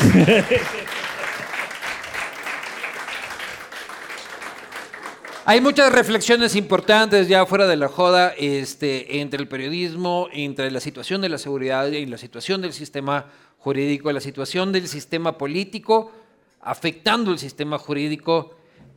A la final ustedes verán de qué les resulta esta conversación de casi una botella y un poquito más de whisky. Si es que no les sirve de nada, váyanse a la verga y a todos nos sirve de alguito. Madre ahí está.